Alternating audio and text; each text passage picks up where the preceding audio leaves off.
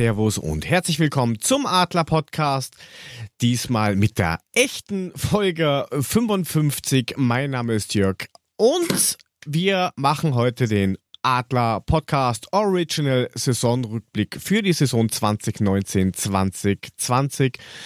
Haben ein paar Themen zur SGE, einen Steckbrief und liebe Hörerinnen und Hörer, wir brauchen eure Unterstützung für einen guten Zweck. Aber bevor wir dazu kommen, stelle ich euch mal die heutigen Mitstreiter und unseren Gast vor. Das ist zum einen der Podcast-Kellermeister, Mulemeister. Guten Abend, Markus. Jo, Mahlzeit. Dann äh, etwas über ihm steht, zumindest bautechnisch gesehen, der Frank Gude. Ja, hi, guten Abend. Ja, und unser Puffy musste leider merken, dass es beim Amateur-Podcast ist wie im Amateur-Fußball. Wer nicht zum Training kommt, sitzt maximal auf der Bank und darf nicht mitspielen. Dafür haben wir aber einen mindestens adäquaten Ersatz gefunden, der perfekt in die heutige Runde passt. Er ist freier Journalist, unter anderem für Fußball News und One Football. Wer es nicht kennt, in den Shownotes stehen dann die Links drin. Und die Stimme kennt man auch von der einen oder anderen Eintracht Frankfurt Pressekonferenz. Herzlich willkommen und schön, dass du da bist, Benjamin Heinrich. Ja, gute, Servus. Ja, hat ein bisschen gedauert mit dem Start, aber das ist uns jetzt auch egal. Wie geht's euch? Alles fit bei euch? Ja, man muss jetzt zu Puffys Ehrenrettung ja noch sagen, dass der einfach zu arbeiten hat. Ja. Bevor ja. jetzt hier ein falscher Zungenschlag reinkommt. Hat er, hat er behauptet. Aber so sind wir. Ja, Einzelne. Ähm, also Danke. von daher, Puffy, solltest du uns hören. Schöne Grüße auf die Straße, so alter Vertreter. Ähm, und natürlich auch an den Chat, an alle, die dabei sind. Einen schönen guten Abend und an alle, die es live hören. Ja, und der Puffy ist Man ja nicht ganz weg. Der Puffy ist ja nicht ganz weg. Der mhm. hat uns auch den ein oder anderen O-Ton geschickt und sagt auch mal Hallo und den Sp ersten spiele ich mal ganz kurz ab.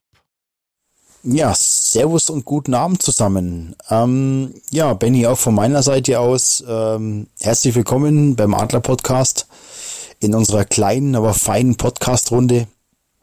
Ähm, bei mir klappt es diese Woche leider nicht, weil ich in Sachen Eintracht Frankfurt Eishockey unterwegs bin. Ähm, gibt noch ein paar Sachen zu fixieren und äh, vielleicht können wir ja in den nächsten Sendungen über die Neuigkeiten quatschen, die es dann so gibt. Würde mich darüber freuen. Äh, schade, es geht ja auch um den äh, Saisonrückblick, da wäre ich trotzdem gern dabei gewesen, aber wir haben ja einen super tollen Gast, der da bestimmt einiges dazu beisteuern kann. Und ähm, lasst sich von den drei Grazien nicht ärgern. Habt eine schöne Sendung und äh, vielleicht melde ich mich mit dem einen oder anderen O-Ton später noch zum Saisonrückblick. Und ähm, ja, habt einen schönen Abend. Ja, das war Hallo von Puffy. Und ich hätte gesagt, wir fangen vielleicht gleich mal an und verlieren nicht zu viel Zeit. Fangen wir mit der SG an. Ähm, wie seid ihr denn generell mit dem Abschneiden zufrieden? Fangen wir mal damit an. Ja, lass doch erstmal unseren Gast anfangen. Ist doch immer nett, wenn wir zuerst was ja. sagen.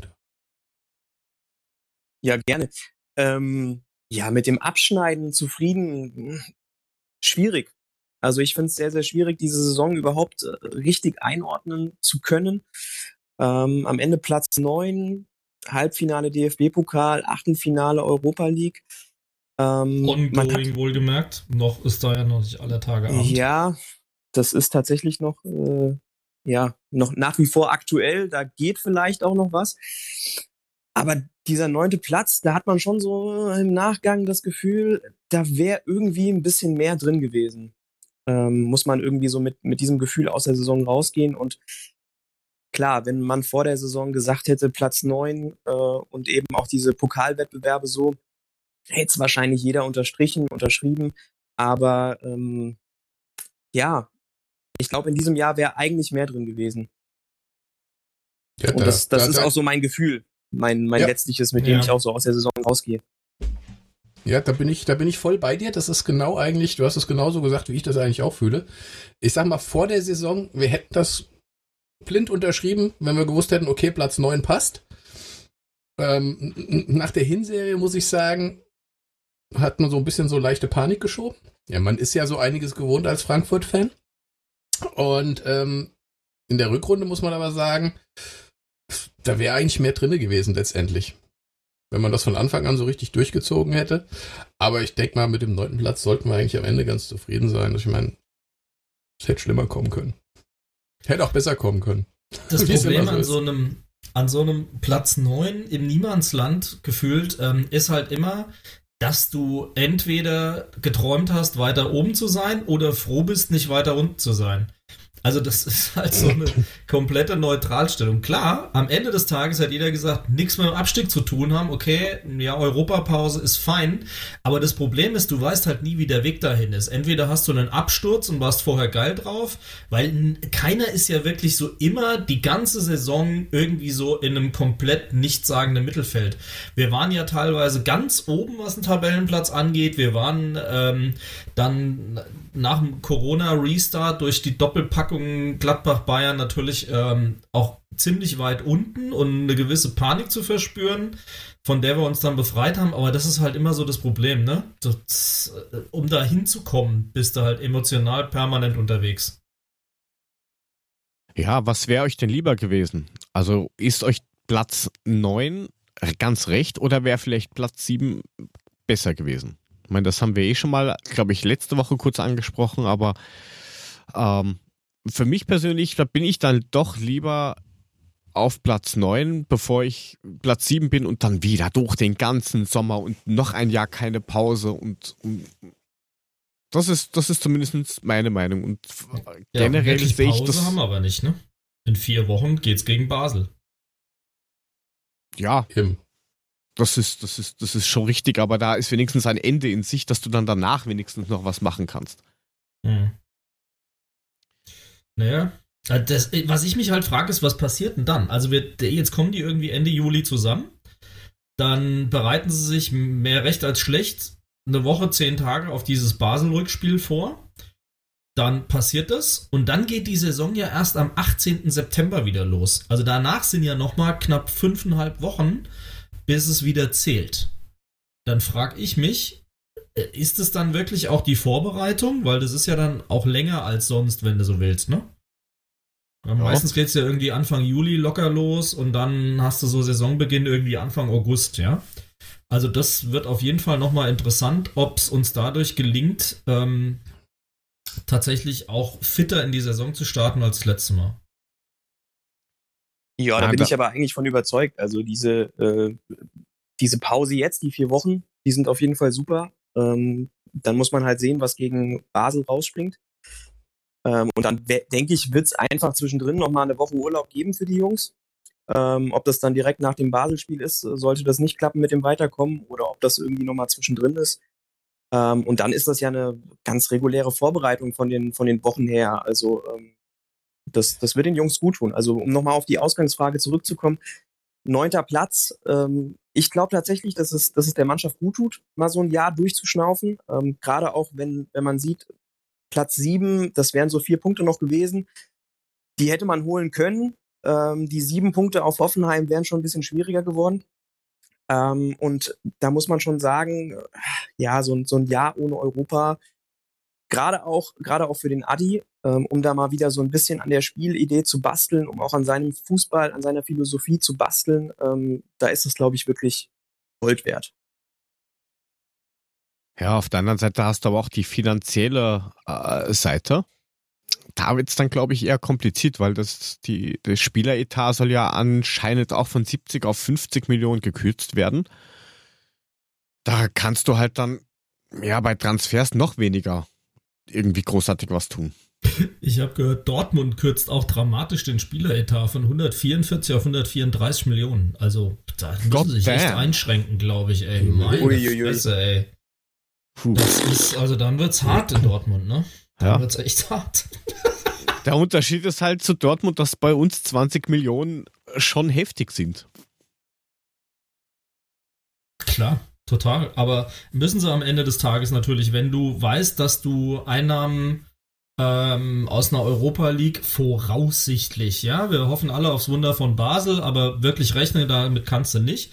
Ich sag's mal so: Im Moment müssen sie mit diesen Zahlen hantieren.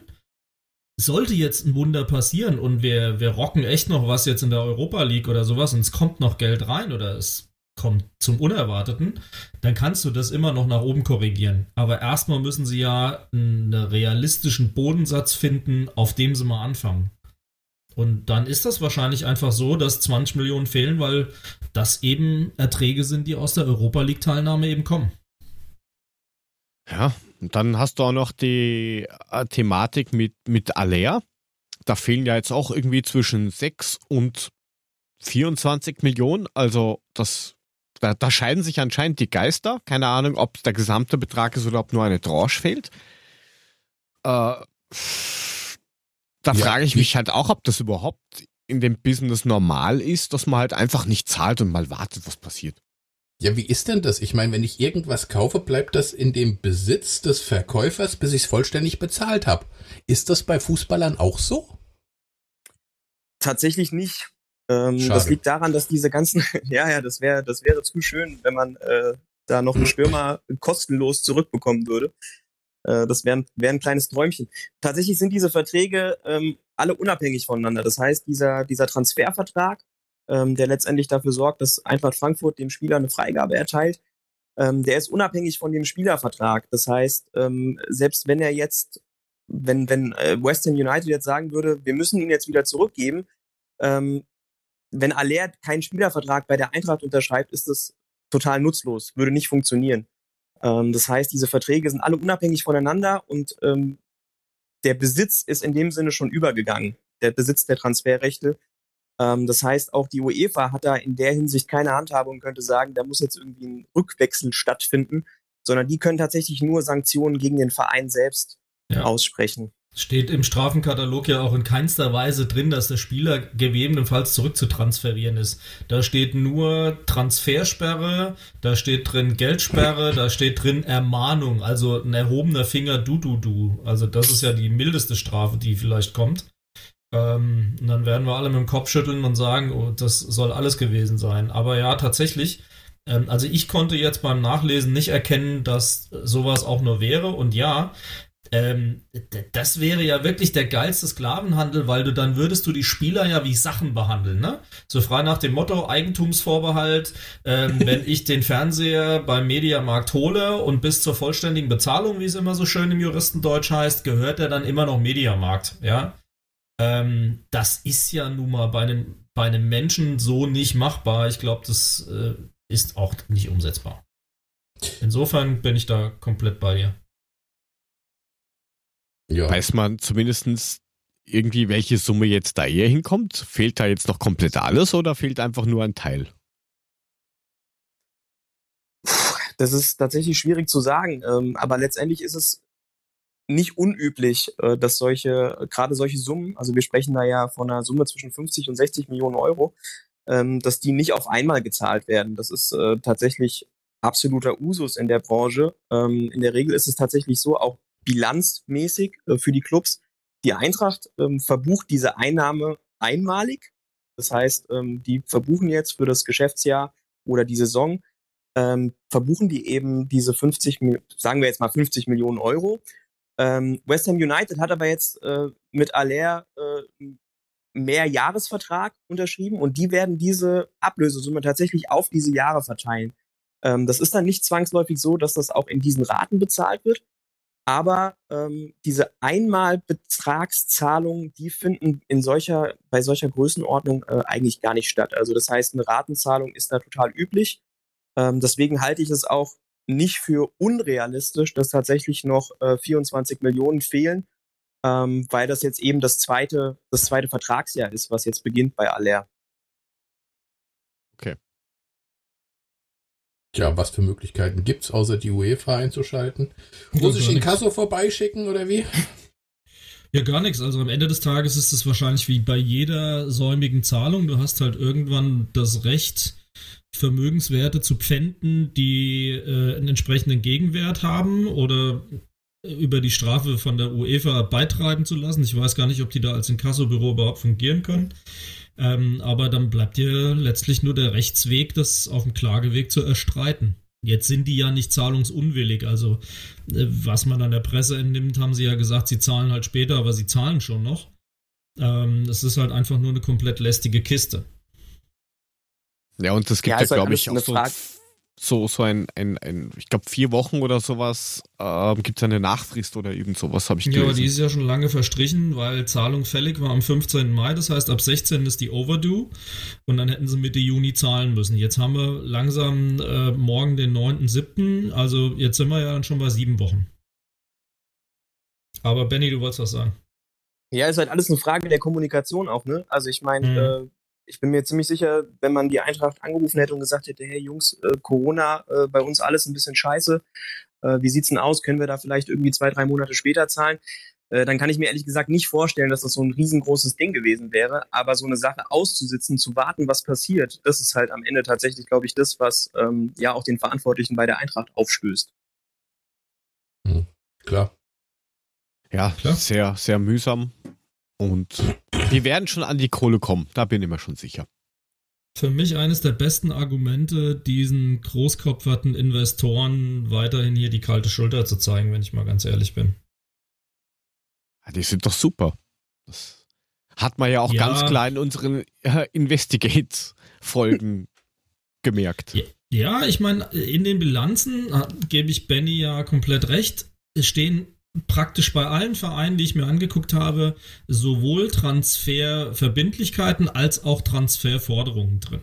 Bei dem einen ein bisschen mehr und bei dem anderen halt ein bisschen weniger. Ähm, also äh, das ist ein komplett üblicher Vorgang, dass du, keine Ahnung, 60 Millionen, 70 Millionen, 90 Millionen für einen Jovic nicht aus der Portokasse direkt halt löhnst. Das ist nun mal so. Ähm, aber das scheint schon sehr außergewöhnlich zu sein, dass jemand so gravierend gegen diesen Kodex verstößt und halt einfach mal nicht zahlt. Ja, umsonst aber hat die UEFA oder die FIFA das auch nicht in ihren Statuten, dass es Penalties gibt, wenn man es nicht macht. Das ist ja nicht, weil sie gedacht haben, ja, es könnte mal passieren. Ja, kommt wahrscheinlich vor. Warum es jetzt ausgerechnet so hochgekocht wird, weiß ich nicht. Vielleicht ist es ja auch nur bei uns im Umfeld so hochgekocht, keine Ahnung. Ähm, aber es ist halt auf jeden Fall ein prägnanter Vorgang. Ja, das liegt aber auch, glaube ich, auch daran, weil wir bis jetzt davon nicht in diesen Summen betroffen waren. Da ja, wirst du das gehabt klar. haben, vielleicht mal mit, keine Ahnung, 250.000 oder vielleicht mal mit einer Million, ausgenommen jetzt Detari, wo man bis heute, glaube ich, nicht weiß, wo das Geld ist. Ah, aber ähm, es hat uns halt in dieser Größenordnung nie getroffen. Ja, da muss man auch ehrlich sein. Und dann ist es natürlich ein Schlag ins Gesicht, weil du dir halt denkst, puh, wie kann das sein? Und überhaupt, weil es einfach Neuland ist. Ja, und die Jule hat auch gleich eine Frage dazu, was denn da pfändbare Vermögenswerte wären. Also ob wir das jetzt so aufdröseln können, weiß ich nicht. Naja, fändbare äh, Vermögenswerte, die die Vereine haben, sind natürlich Forderungen aus dem Spielbetrieb. Das heißt, irgendwelche offenen Sponsorenzahlungen. Ich sag mal nur Stichwort Fernsehgelder. Da haben, das haben wir ja, glaube ich, in den letzten Wochen ganz gut rausgearbeitet, dass das ein wirklich, wirklich hoher Anteil ist, bis zu 50 Prozent der Umsätze, die alleine aus den Fernsehgeldern kommen. Also sich in der Richtung was pfänden zu lassen, ist, glaube ich, ein Druckmittel, was durchaus Gewicht hat. Und Fernsehgelder zu finden ist ja kein Problem, weil die fließen ja mit relativ großer Sicherheit. Weil die hängen ja nur am Tabellenplatz. Gut. Jo. Haben wir, haben, haben wir da mal äh, zumindest einen Teil aufklären können. Aber Verträge und so weiter und so fort äh, haben wir ja auch. Wir haben ja auch Spieler, die unter Vertrag sind und laut einer Streichliste der FNP soll auch der ein oder andere Spieler der Eintracht noch gehen. Darunter sind Toro, Willems, eventuell Gacinovic, wenn die Kohle stimmt, Durm, Wiedwald, Fallett und Salazar. Ähm, Dazu kommt auch noch, dass irgendwie das Vertragsgehalt Gepokere mit Kamada beziehungsweise seinem japanischen ähm, Berater auch gerade stockt. Und laut Fußball News, ganz komische Seite, da vertraue ich überhaupt nicht, ähm, soll Renault zu Köln eventuell gehen. Gehen wir mal die Spieler von oben durch. Also Toro, also wenn er gespielt hat, fand ich den jetzt nicht so unwichtig. Weiß nicht, ja, wie ihr das seht. Der hat halt auch ähnlich. nur bedingt Chancen gekriegt, weil er war verletzt. Dann, dann hat er irgendwie Rückstand gehabt, logischerweise. Aber wenn er gespielt hat, kann man sagen, kann man darauf aufbauen. Also, warum der da jetzt in dieser Liste groß auftaucht, kann Sommerloch sein oder auch nicht, weil wir kriegen ja auch Kai Havertz, habe ich gehört. Ja, ich, ich fahre morgen hin. Ich fahre morgen hin und hole ihn ab. Er ist so ein Blödsinn. Glaubt ihr, dass da was dran sein könnte? An Toro oder an Kai Havertz? An Toro. Na bitte. Also ich muss ehrlich an, zugeben, an Toro, Toro auf jeden Fall mehr als an Havertz. Ja, das auf jeden Fall. Das auf jeden Fall, klar, logisch. Ich muss aber ehrlich sagen, dass ich, Toro hatte ich immer auf der Liste, dass wenn er gespielt hat, dann, dann, dann war er auch da und war er auch gut. Ich meine, das war dann bis kurz vor der Verletzung. Dann jetzt hat er wieder angefangen mitzuspielen und wenn er da war, dann, dann hat das auch so gepasst. Der ist ja noch nicht am Ende. Also da kommt ja noch was. Also ich weiß nicht, warum man ihn jetzt unbedingt abgeben will. Verstehe ich nicht. Da gibt's andere, wo ich viel eher sage, ja, tschüss. Als Luca Toro. Gut. Ja, ja der Meinung bin also ich, ich auch mein, wie Benny. Ist auf, jeden, ist auf jeden Fall ein absolut solider Spieler, bei dem man weiß, was man hat. Also äh, der hat kein Tempo, da brauchen wir nicht drüber reden. Also ähm, Laufduell gewinnt er in der Regel keins, ist aber extrem zweikampfstark, kopfballstark. Spielerisch fehlt ihm auch so ein bisschen äh, die Linie, aber wäre absolut ein Backup, den man, den man behalten kann. Aber man muss halt irgendwie im Blick behalten, wenn nächstes Jahr halt nicht europäisch gespielt wird, muss man halt auch gucken, wo man, wie man den Kader entsprechend auch reduzieren kann. Ähm, und in der Zentrale ist man ja schon auch verhältnismäßig gut besetzt. Ja, also wenn man sich einen Dominik Kor anschaut, Sebastian Rode anschaut, Gibril So anschaut, von dem ich im zweiten Jahr jetzt auch deutlich mehr erwarte als im ersten Jahr. Ähm, dazu noch Stefan Ilsanker, der auch noch auf der Sechs spielen kann. Wer? Das heißt, da ist schon. Entschuldigung. Dieser, dieser Österreicher, dieser, dieser Österreicher, der äh, RB ja. intern irgendwie vorher gewechselt ist und dann zur Eintracht, das ist irgendwie, da, da war nee, irgendwie was. Benny, ich, ich, ich ignoriere den immer Gag. komplett, das, deswegen, das ist. Ähm, Ach so, ach so, hätte ich das ja, nicht sagen äh, aus dann, dann tut's mir leid, tut's mir leid. Alles gut. Alles, alles gut, ich, ich, ich ignoriere ihn aus Prinzip. Das ist er einfach nur so eine persönliche Geschichte. für den, die er hier zum Glück nicht äh, wiedergibt. Äh, lass dich davon nicht irritieren. Das ist, äh, das ist wie so eine Art Tourette bei ihm. Der hat ein Esaka-Tourette. Das ist alles okay. Ja, es ist, es ist so ein persönliches Ding. Ja, ist jetzt ja, also persönliche Dinger sind auch immer was ganz Schönes. Ähm, Nichtsdestotrotz glaube ich tatsächlich, der ist im Winter gekommen. Das ist ein Stück weit ein verlängerter Arm vom Trainer. Ähm, das heißt, der ist im internen Ranking wahrscheinlich schon noch mal ein Stück weit vor Lukas Toro. Äh, ob man das jetzt irgendwie neutral, äh, objektiv nachvollziehen kann, ist natürlich wieder eine ganz andere Sache. Ja, aber der kann auf der 6 spielen oder hat da zumindest schon gespielt. Mhm. Was sagt denn der Frank dazu? Zum der Thematik Toro? Naja, äh, also nach der Nummer mit seinem Bruder war er halt komplett abgetaucht. Ähm, ich bin mir nicht sicher, ob das ihm nicht tatsächlich auch psychischen Knacks gegeben hat. Also das ist jetzt sehr anmaßend im Zweifelsfall, aber seitdem, weil, also ich sag's mal so, bis zu diesem Zeitpunkt war der ja so auf dem aufsteigenden Ast, aufsteigender Ast, da geht ja gar nicht mehr. Ähm, dann kam dieser Knacks, dann war er verletzt und ich habe so das Gefühl, dass der im Kopf verändert ist seitdem. Ja, er stand jetzt ja auch das ein oder andere Minütchen nochmal auf dem Platz. Da hat er auch einen ganz ordentlichen, soliden Eindruck hinterlassen, aber da bin ich beim Benny, er sticht jetzt nicht raus. Also er macht keinen Unterschied als Spieler. Und das ist halt so ein Mittelmaß, in Anführungszeichen, von dem wir, glaube ich, zu viel haben zurzeit. Und dann wird es ihn im Zweifelsfall treffen. Weil ein wirkliches Standing in der Mannschaft sehe ich bei ihm nicht. Gut, du findest, du bist also der Meinung, man kann ihn ersetzen. Das ist schön. Ja, die, ja, nein, ich, ich, ich verstehe schon. Also er ist ich jetzt, ich weiß gar nicht, ob man nicht, ne, ersetzen. Es ist jetzt nicht so, als halte ich ihn für unentbehrlich, wenn du das meinst. Ja. Aber wenn wir den Kader verkleinern wollen, und das ist ja das Gegenteil von ersetzen, er wird nämlich nicht Ja. ersetzt, er darf gehen, ohne dass ein anderer dafür kommt, glaube ich, dass er keine Riesenlücke reißt. da bin ich bei dir, ja. Wer, glaube ich, eine größere Lücke reißen würde, wäre Mijat Gacinovic. Der taucht irgendwie auch auf.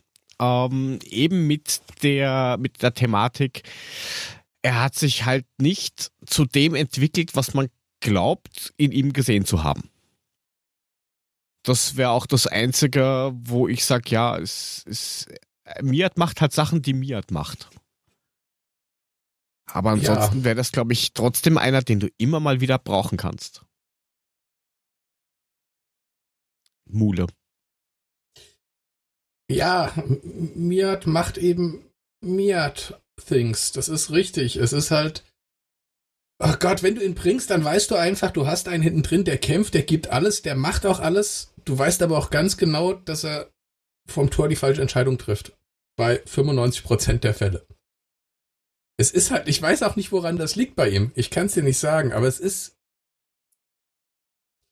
Aber andererseits ist Gacinovic natürlich auch die letzten drei, vier Jahre durchaus zum Gesicht von Eintracht Frankfurt geworden, ne? Ja, aber leistungstechnisch muss man schon zugeben, stagniert das Ganze schon ein bisschen. Ja.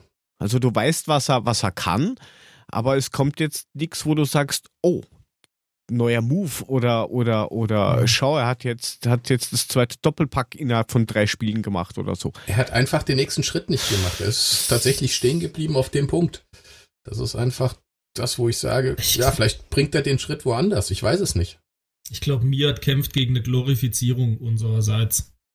Und Meinst die, du? diese, ob du diese Bürde jemals überwinden können wirst durch diesen Ewigkeitslauf in Berlin 2018. Ich glaube, diesen Rucksack schleppt er halt immer wieder mit, weil wir alle denken, Mensch, das war so geil und das ist doch der Miat und keine Ahnung was. Das Problem an der Sache ist, der hat seine lichten Momente, aber das Problem ist, die hat er meistens ohne, dass daraus ein Tor wird. Und dann fangen sie doch wieder alle über ihn zu schimpfen. Ich glaube, dass er einfach auf Dauer bei uns kein, keine große Rolle mehr spielen wird. Wir werden uns da ganz anders verstärken müssen und an Chancen hat es meines Erachtens nicht gemangelt. Also das will ich ja nicht sagen. Das war keiner undankbar. Aber es wird nicht auf Dauer möglich sein, ähm, ihn für dieses eine Tor in Berlin auf ewig, so böse das klingt, mitzuschleppen. Sorry. Ja, zumal er ja auch selber gemeint hat, vor der Saison, so und jetzt bin ich ready und jetzt mache ich den, weiß ich nicht, den Zehner und ich will jetzt in der Mannschaft Verantwortung übernehmen und und und. Und da hat er sich, glaube ich, selbst ein Stück weit zu viel Druck aufgelegt. Aber du wolltest was sagen, Benny. Ja, ich glaube tatsächlich, dass der äh, in, in Frankfurt so ein bisschen in der Komfortzone ist. Ne? Also ich meine, der ist jetzt schon seit äh, fünf, fünfeinhalb Jahren, glaube ich, da. Ähm, und irgendwie, der fühlt sich, der fühlt sich hier super wohl, der fühlt sich in der Stadt super wohl, der fühlt sich im Verein super wohl. Und ich habe das Gefühl, dass das irgendwie nicht so, nicht so förderlich für seine Entwicklung ist, ähm, in dieser Wohlfühlzone zu sein. Ähm, vielleicht tut ihm tatsächlich so ein Schritt raus gut, um sich zu entwickeln. Ähm, natürlich ist er wie er, wie er richtig sagt, ein Gesicht der Eintracht geworden, auch durch diesen, durch diesen spektakulären Treffer. Aber ich meine, da gibt's einen anderen jungen Mann, ähm, der 2014 so einen Treffer in einem Finale gemacht hat und seitdem auch ähm, irgendwie entwicklungsmäßig rückläufig ist. Ähm, das, das tut manchen Jungs nicht gut. Und ich meine, Miat ist auch einer, der, der unfassbar viele Selbstzweifel hat. Also der wirklich, äh, wenn man, wenn man sich den anschaut, wenn er eben solche Dinger vergibt, und das macht er ja reihenweise, ich meine, man muss sich ja nur mal seine Statistik ansehen. Der hat in, in glaube ich, 160 Spielen für die Eintracht nicht mal 30 Scorerpunkte gesammelt. Ja, das heißt, der, der in jedem, in jedem fünften, sechsten Spiel macht der, macht der einen Scorerpunkt. So, das ist für einen Offensivspieler ist das eine grausige Bilanz. Das muss man einfach mal unterm Strich festhalten. So sieht's aus. Ähm, und äh, ja, schwierig, also wirklich schwierig. An, an ihm scheiden, scheiden sich ja wirklich die Geister.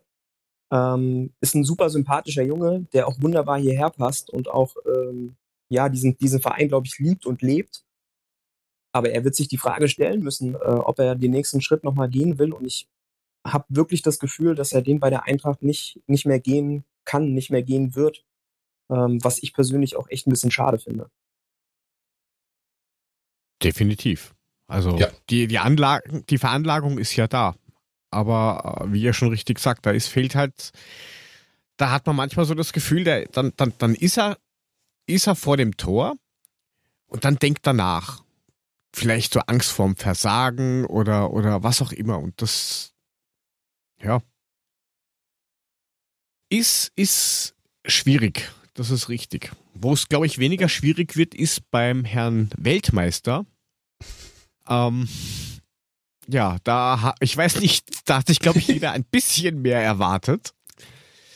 Äh, kann man eigentlich nur sagen, ist Durm gelaufen. Also ich glaube, da fällt das nicht mal auf, wenn er nicht dabei ist. Ja, es fällt dir auch jetzt nicht auf, wenn er nicht im Kader steht. Also pff, da kann ich nur sagen, ja und tschüss. Also ja, das kommt ist ja so, nichts. So, so, auch wenn er spielt, das, kommt nichts. Ja, es ist halt irgendwie so emotionslos, so ein Ja, schön, dass du da warst, tschö. Ja. Also, ich glaube, dass, dass Frank und Benny das nicht viel anders sehen. Ja, also bei Erik Durm ist es ja so ein bisschen so, der hat ja in der Öffentlichkeit äh, so ein bisschen das Image als äh, Vertragsaussitzer und schön nach Frankfurt gekommen, drei Jahresvertrag unterschrieben und noch ein paar Millionen irgendwie vom Karriereende abkassieren. Ähm, das, ja, mit, mit der Einordnung tue ich mich persönlich ein bisschen schwer, ähm, weil ich mich schon ein bisschen länger mit ihm beschäftigt habe, auch schon zu Dortmunder Zeiten und das ist ein, ist ein super netter Junge. Ähm, also das ist auch definitiv keiner, der irgendwelche bösen, ausnutzenden Intentionen hat, wenn er einen Vertrag unterschreibt. Der ist nur einfach einer, der mit dem Business nichts am Hut hat. Also das ist keiner, der sich irgendwie groß in der Öffentlichkeit sieht. Das ist keiner, der gern irgendwie vor Kameras spricht. Ähm, das ist keiner, der sich gerne irgendwie im Rampenlicht sieht. Und ich glaube, das ist ihm tatsächlich äh, in seiner Karriere auch zum Problem geworden, weil er halt irgendwie diese Rolle als Fußballspieler, ähm, die es halt in der Bundesliga einfach auch ein Stück weit braucht, nicht angenommen hat. Und das merkt man bei der Eintracht auch. Der hat, ähm, der hat einfach keine Ellenbogen, die er ausfährt. Ja, der hat einfach keinen, der hat einfach keinen Biss ähm, ja, aber auf dem Platz halt auch nicht, und das ist das Problem. Genau. Seine Persönlichkeit ja, ja. überträgt sich offensichtlich komplett auf den Platz und dann funktioniert es halt nicht. Ja, das ist, das ist sehr, sehr schwierig. Ich glaube, der braucht wirklich einen, äh, Trainer, ähm, der ihn wirklich kitzelt, kitzelt, kitzelt bis zum geht nicht mehr. Ähm, und ja, so einen Trainer hat man vielleicht nur einmal in der Karriere. Ja, aber ähm, schwierig. Ihr von, von, von der Journalie seid ja auch hin und wieder bei den freien Trainings mit dabei.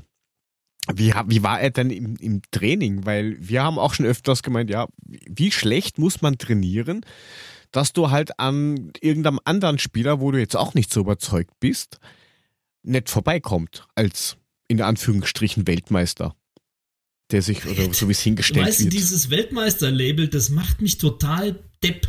Schon. Also, der hat doch überhaupt nicht gespielt, also zum einen, und das ist schön. Großkreuz ist auch Weltmeister, ist genauso kraupig unterwegs. Also, die können wir mal dieses Label lassen. Das hat, der hat mit Weltmeisterschaft so viel zu tun wie ich. Ja, gut, der Unterschied ist, er war dabei und er, er war bei der Mannschaft, aber ja, also, ach, das ist auch so eine Bürde, mit der kommt man, glaube ich, auch nicht so einfach klar. Ja, der Herr Weltmeister, ja, ja, Klassiker. Wenn er dann nämlich so ein Sensibelchen ist, wie Benny das beschreibt, also jetzt übertrieben gesagt, Sensibelchen, ja, ähm, dann kommt er mit sowas auch nicht klar. Ja, aber da muss ja, das muss ja im, im, muss ja schon im Training anfangen, meiner Meinung nach. Dass du wirklich, äh, du, dann bist du schon einer, der jetzt äh, nicht mit dem Elan trainiert, weil du halt eher so, ja, schön, toll, lustig. Mhm. Ähm, und, und dann hast du noch die Persön also du hast die Persönlichkeit, dann trainierst du so. Da musst du doch als Trainer auch irgendwann mal wild werden, oder? Wenn du sagst, ich brauche dich aber und du kannst aber nicht drauf, dich nicht drauf verlassen, dass das funktioniert.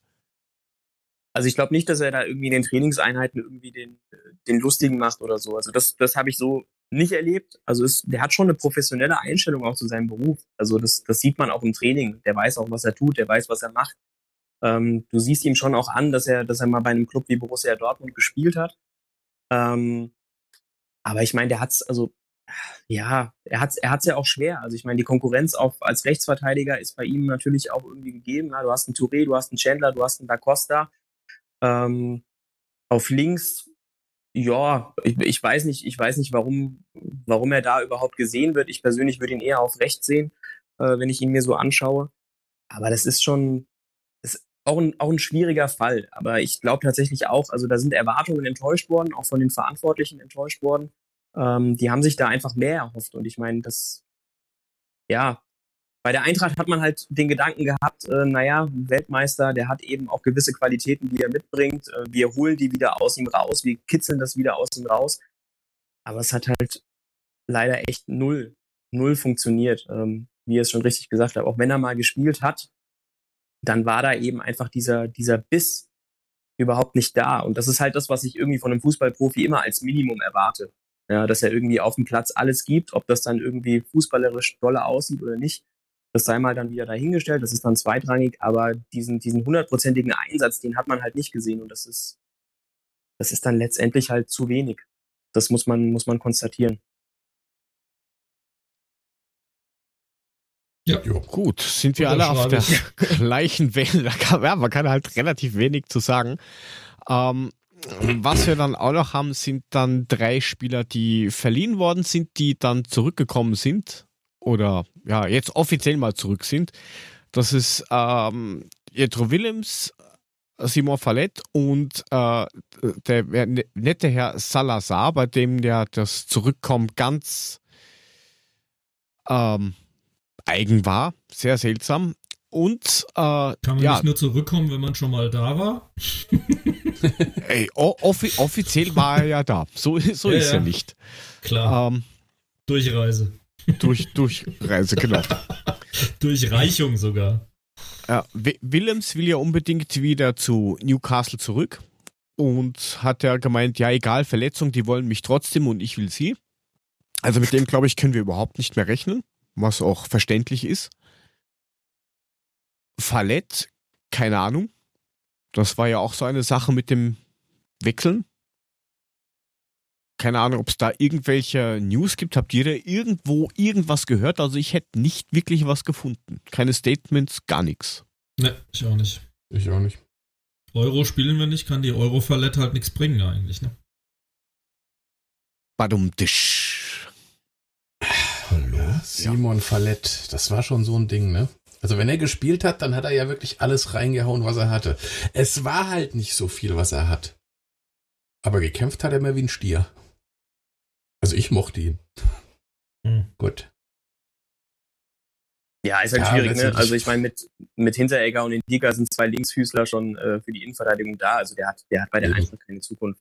Das muss man einfach klar sagen. Das ist so.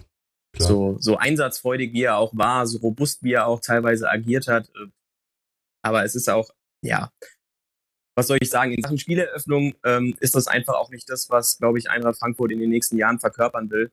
Deswegen ähm, muss man da gucken, dass man sich äh, im Optimalfall da mit Fenerbahce auch äh, einigt und ja, zur Not eben irgendwie zu einem zu einem Schnäppchenpreis abgibt.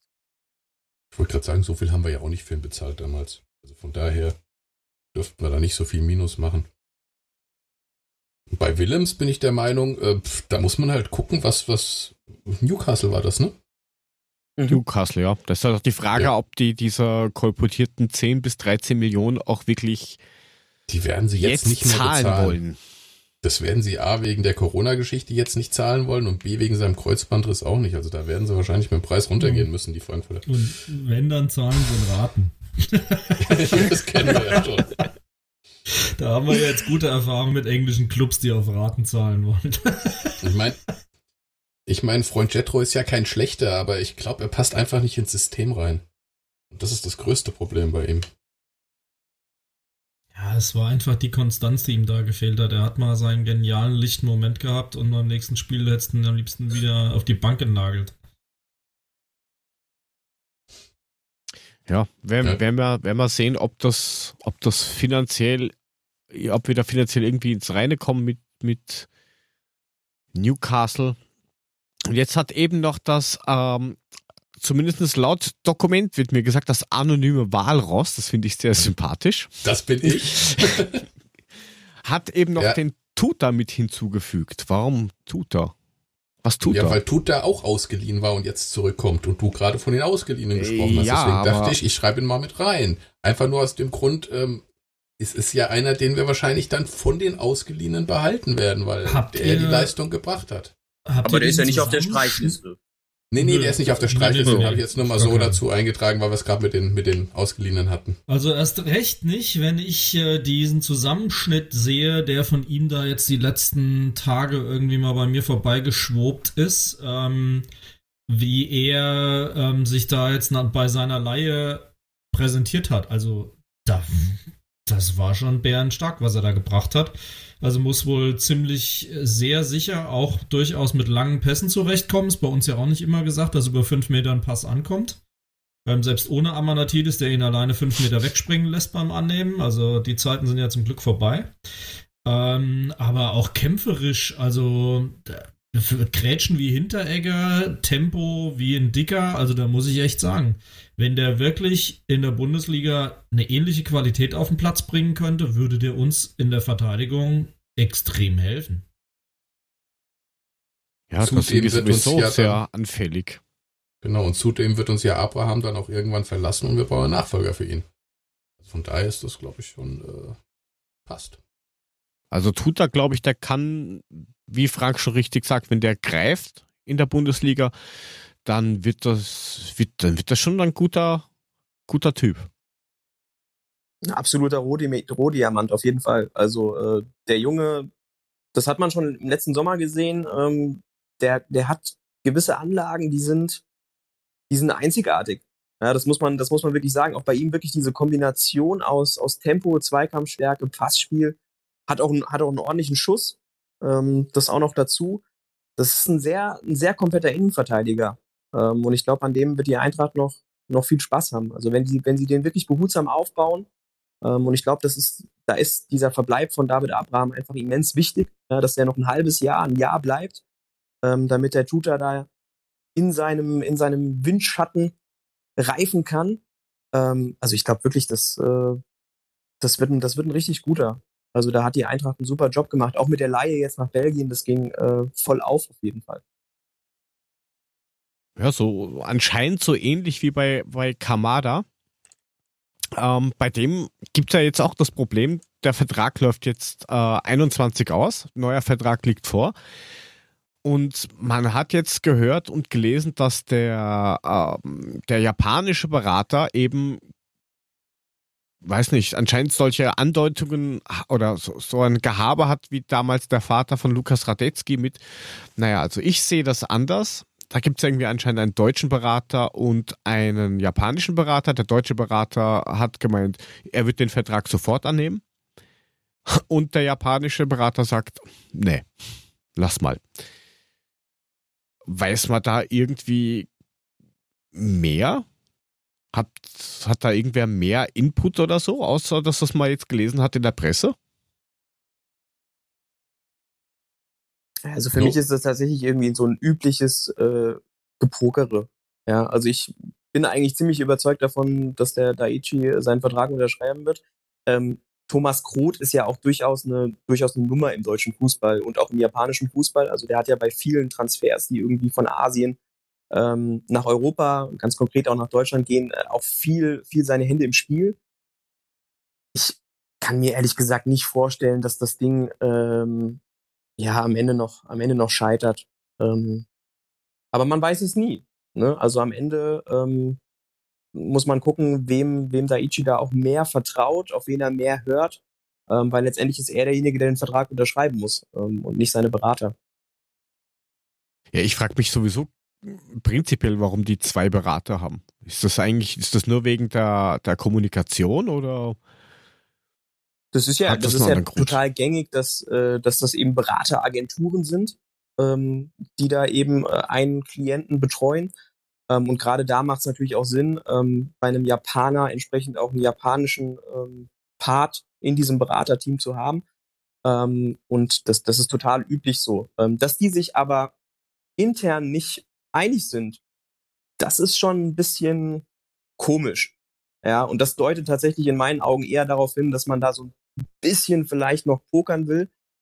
Ähm, good, good Cop, weil eigentlich Cop. spricht so eine Berateragentur ja eigentlich eine Sprache. Ja, also so ein Beraterteam im Normalfall. Normalerweise widersprechen die sich nicht. Ja, ich sage ja, Good Cop, Bad Cop und, und ja. ich sag nein, du sagst ja so. und dann holen wir noch drei Mille raus, das geht schon. Jerry Maguire-Style oder was? Ja, für mich zum Schotter. Genau, der eine intrigiert schon mal hinten rum, während der andere schon am Abgang ist. Also so äh, hat immerhin einer einen Film draus gemacht, so ist ja nicht. Ja. Naja, ist aber gut, wenn die Tendenz eher Richtung Verbleib aktuell besteht. Das finde ich, das finde ich sehr gut, weil den Jungen sollte man meiner Meinung nach noch ein bis mindestens, also eher schon zwei Jahre vielleicht noch halten und dann für gute Kohle kann er gerne den nächsten Schritt machen. Ist meine Meinung. Ich weiß nicht, was da, was der Markus dazu sagt. Vielleicht reagiert er auf den Namen. Ich reagiere auf jeden Namen, den du mir in den Kopf schmeißt. Auch dieses, wie war das, das unbekannte Walross? Das stand, das sagt mir Google. Nein, ich meine, Kamada, Kamada, der hat jetzt erstmal einen Riesenschritt gemacht diese Saison. Ich bin hundertprozentig sicher, dass Kamada auch nächste Saison einen Riesenschritt machen wird. Weil der mit der Entwicklung noch lange nicht fertig ist und dass da noch eine ganze Menge kommt. Und wenn wir den Vertrag nicht verlängert kriegen, dann speise ich hier in meinen Schreibtisch. Das würde ich dann gerne sehen. Kein Problem, ich mache dir ein Foto davon. Das ist das überhaupt ist, kein Problem. Es wird schmerzhaft für mich, aber also ich würde es extrem schade finden. Aber wie gesagt, Benny sagt ja, das ist reines Pokergehabe. Wir können uns zurücklehnen. Das wird. Wir verlassen uns auf dich. Wenig. Ja, und wenn nicht, dann äh, komme ich ans Kreuz. Jeder okay. nur ein Kreuz. rechts lang. ja. Äh, aber weil der Benny vorhin schon das Wort Rohdiamant äh, in den Mund genommen hat, man ist anscheinend auch an einem polnischen Nachwuchsspieler interessiert, der heißt Bartosz Bialek. Ähm, der spielt in der ersten Liga in Polen und der wird jetzt schon als der neue Lewandowski gehypt in Polen. Ich kenne den genau gar nicht und den Verein kann man auch nur halb aussprechen. Es tut mir leid. Das ist eine super Idee. Direkt gleich mal wieder Druck aufbauen. Der zweite Lewandowski. ja, ja, Silber ist der zweite Ronaldo. Keine Ahnung, ey. Abraham ist der zweite Axel Schulz. Nein, das ist was anderes, glaube ich. Er verkauft auch wäscht. genau, Basecap auf. Fackelmann. ich glaube, mittlerweile hat er was anderes draufstehen. Neulich habe ich ihn im Fernsehen rum, rum Salbadern sehen, da hat er was anderes auf der Mütze gehabt. Ich habe jetzt neue Mütze, habe ich neue Mütze, guck, ich habe Mütze, Mütze. Mhm. Um, ja, ja. Nicht, nichtsdestotrotz, nichtsdestotrotz scheint er ja ein Riesentalent zu sein, weil wir sind ja nicht die einzigen, die da angeblich dran sind. Also wollen ja einige den guten Mann haben. Also so schlecht kann er nicht sein. Ob er jetzt der neue Lewandowski ist, gut, das muss man dann erstmal sehen. Ja, aber du musst halt da anscheinend auch eine, eine, eine etwas höhere Summe rechnen, weil der Sportdirektor, Präsident, was auch immer von dem Verein hat, hat gleich gemeint, nein, mit drei Millionen braucht hier keiner vorbeikommen, den schicke ich gleich wieder weg. Unter acht Mille läuft mal genau nix. Also das klingt jetzt schon alles sehr dubios irgendwie. Also wenn man komplett von ihm überzeugt ist, dann bitte, ansonsten sollte man die Finger davon lassen. Ja. Das also ich kann da für meinen Teil nur sagen, äh, ich glaube nicht, dass da auch nur ansatzweise irgendwas dran ist.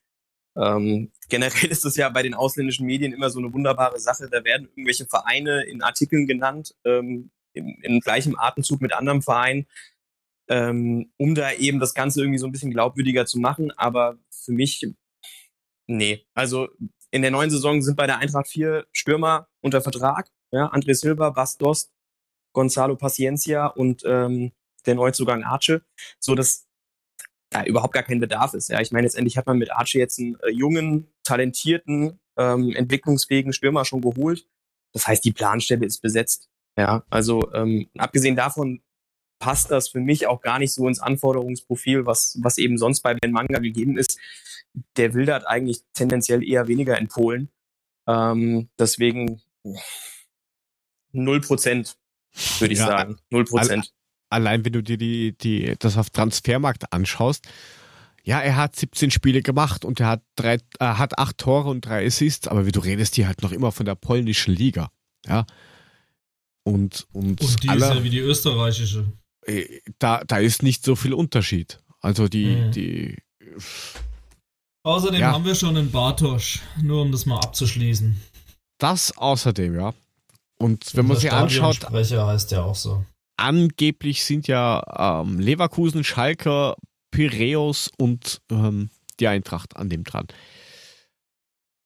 Ja gut, und Schalke 8 Millionen, 8, 8 Millionen bei einem Marktwert von, von roundabout 400.000 abzurufen, ist halt auch schon. Hm. ich weiß nicht, wo da die Relation ist. Also ich glaube, da muss äh, hier unser GSN-Kollege mal ja. was dazu sagen im Zweifelsfall. Wir, wir, schicken es mal dem Dustin, mal schauen, genau. ob er uns Dustin ein lachfreies Take schickt oder, oder nicht. Aber ich ja. bin da auch beim Benny mit ja, wenn es viel sind, ist es 0,3 Prozent. Er soll uns mal einen Soundfile schicken, wie er den einschätzt. Äh, wenn es geht, ohne Lachen. Und selbst wenn, ich nehme es auch mit. Das zeigt dann ja auch deutlich, was los ist Not. Ich bin da nicht so wählerisch. Ja, das ist gut. Nein, das werden wir machen. Das, das denn du kannst dich darauf gefasst machen, dass du die Tage ein WhatsApp bekommst. Und zur Not soll er uns auf dem Klavier spielen, ne, Benny? Klar, kein Problem. alles, alles möglich, alles möglich. Ja, dann vorhin schon angesagt, Fußball News hat geschrieben, dass eventuell Frederik Renault zu Köln gehen könnte, damit Timo Horn ein bisschen mehr Druck kriegt wie vorher. Allerdings steht Felix Wiedwald auch auf der Streichliste von der neuen Presse. Und da sehe ich dann irgendwo ein Torwartproblem, weil man ja auch gesagt hat, so in zwischen den Zeilen, wenn ein guter, guter, guter Preis für Trapp kommt, muss man sich auch überlegen.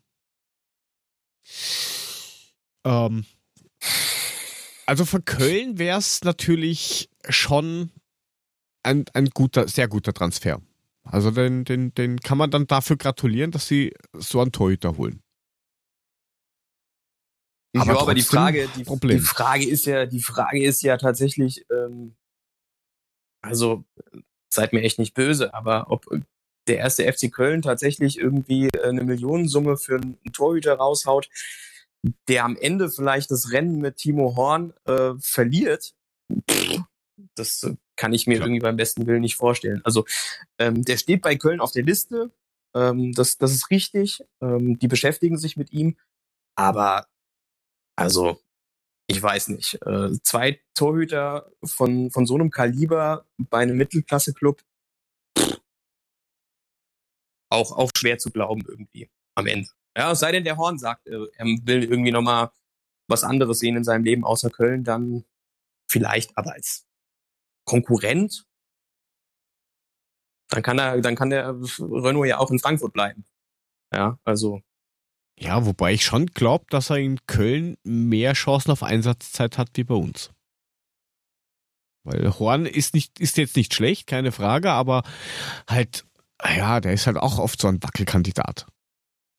Und wenn du keinen Druck von hinten kriegst, ja, dann ist das, dann kannst du dir eh mehr oder weniger erlauben, was, was, was du willst.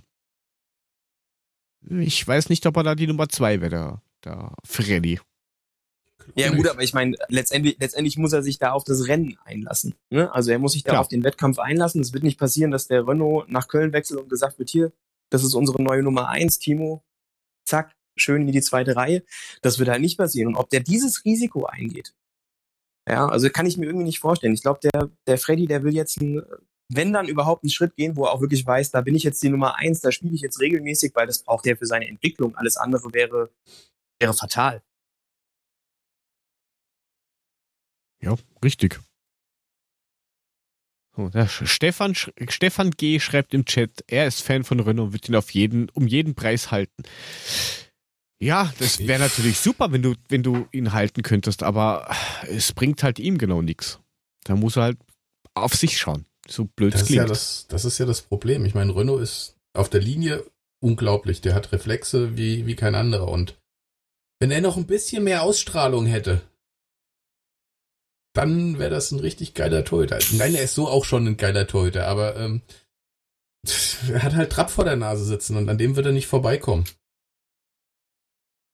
Ja, wenn ich überlege, ich habe ihn damals beim Ole Ole Super Cup gesehen, wo ich mir gedacht habe, mein Gott, was haben sie denn da gekauft? Ja, und dann hat er sich halt eingegroovt und dann war die Verletzung von Trapp und da habe ich mir dann gedacht, ah, geht ja doch. Also, das ist halt schon, ja, schwierig. Für ihn ja. würde ich mal wünschen, dass er irgendwo ähm, die, die, die Nummer 1 wird, weil verdient hätte er es. Also tatsächlich war es ja so, als Trapp sich dann verletzt hat, haben ja gefühlt virtuell alle die Hände beim Kopf zusammengeschlagen, gedacht, oh mein Gott, jetzt kommt wieder Renault ins Tor. So ja. einen guten Stand hat er nicht gehabt, aber den hat er sich absolut erkämpft in dem Fall. Und zwar von Spiel zu Spiel mit echten Top-Leistungen. Dann war Kevin halt wieder gesetzt, aber das muss man sagen.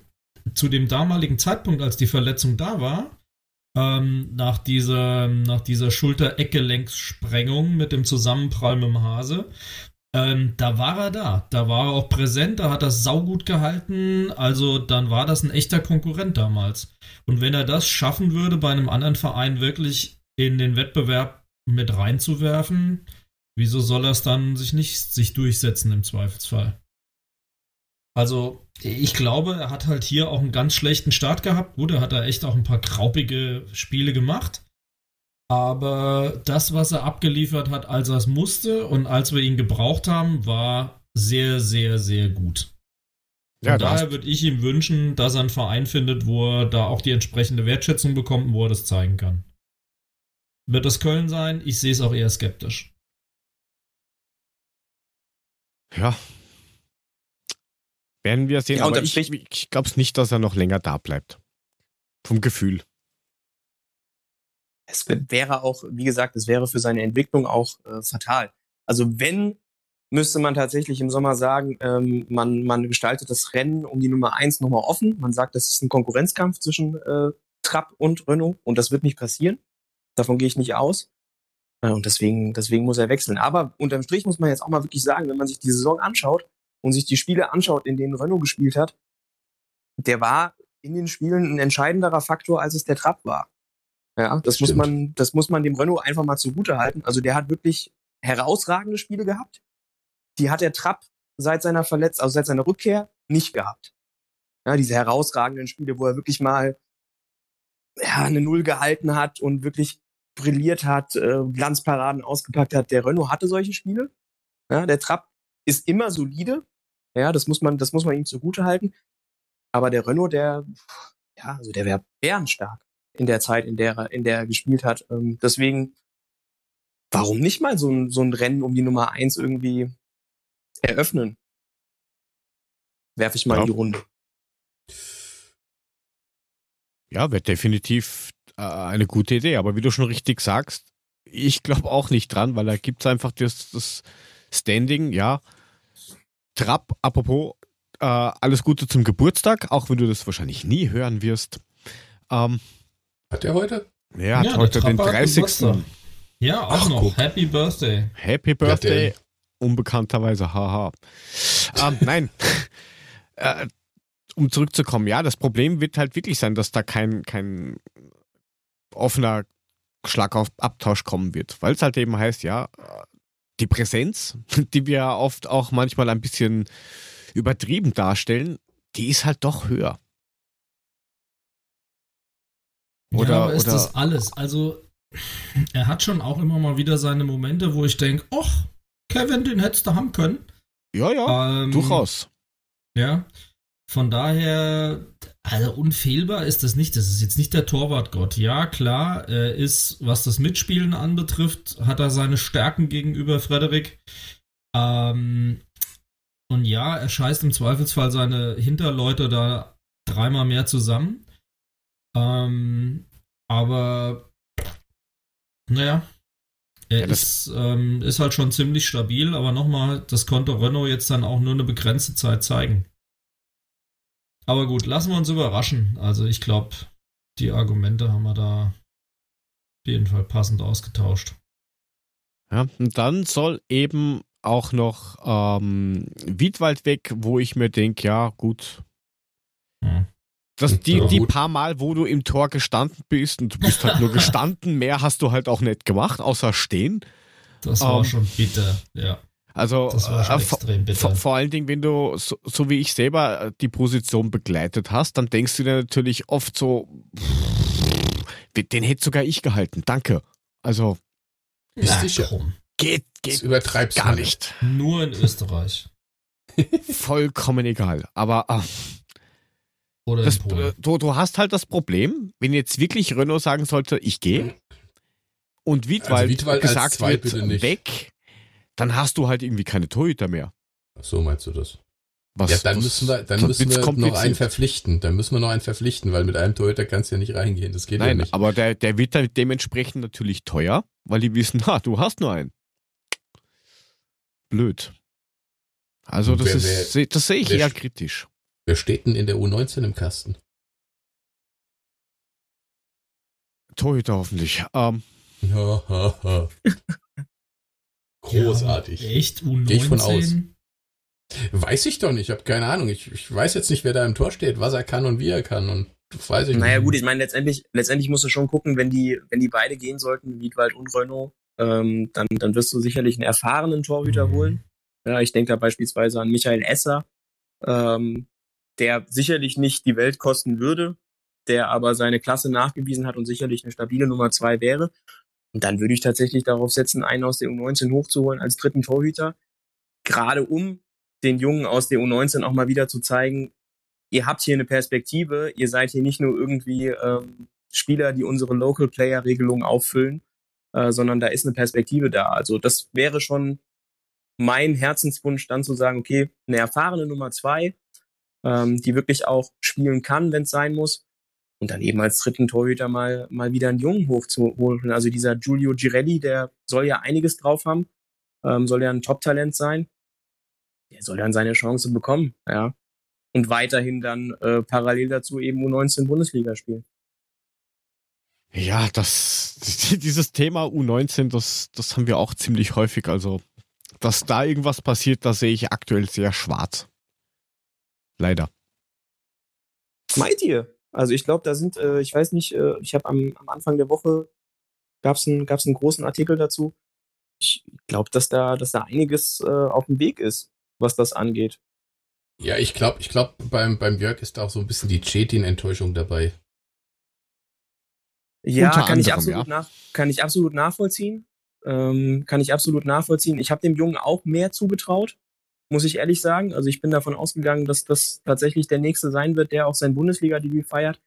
Ich hatte den Adi da ja auch auf Pressekonferenzen mal gefragt und der hat ja auch immer wieder ganz wunderbar von ihm geschwärmt, aber letztendlich hat es für einen Einsatz nicht gereicht.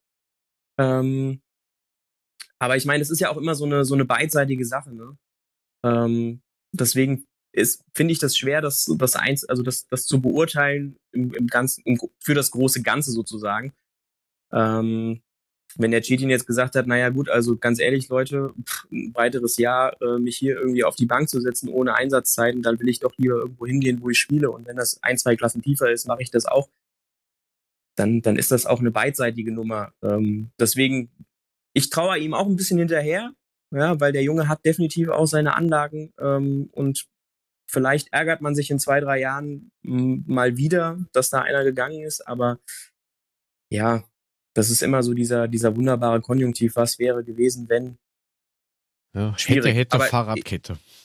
Genau, ich, ich sehe die, sehe die Weichen tatsächlich gestellt. Also ähm, ich glaube, da werden, werden in den nächsten Jahren ein paar hochkommen. Also der Finn Otto beispielsweise, Innenverteidiger, ähm, der, der ist ja schon mehr oder weniger fix eingeplant für die nächsten Jahre auch. Und da sind ein paar Jungs in der U19, die können schon echt ganz gut kick, kicken, auch der Jeb Mollenar beispielsweise. Ähm, oh ja, im das ist auch so Sturm. einer. Wie, von dem hörst du ja eigentlich, mein klar, logisch, er ist U19, deswegen hört man nicht so viel, aber äh, Kannst du mir was über den erzählen? Was kann er so? Was macht er? Wie ist er? Ja, ist ein, ist, also mich erinnert er so ein bisschen an diesen äh, Silpsi von äh, Bayern, muss ich zugeben. Ähm, so ein bisschen. Auch ein großer, relativ bulliger äh, Stürmer, der weiß, wo das Tor steht.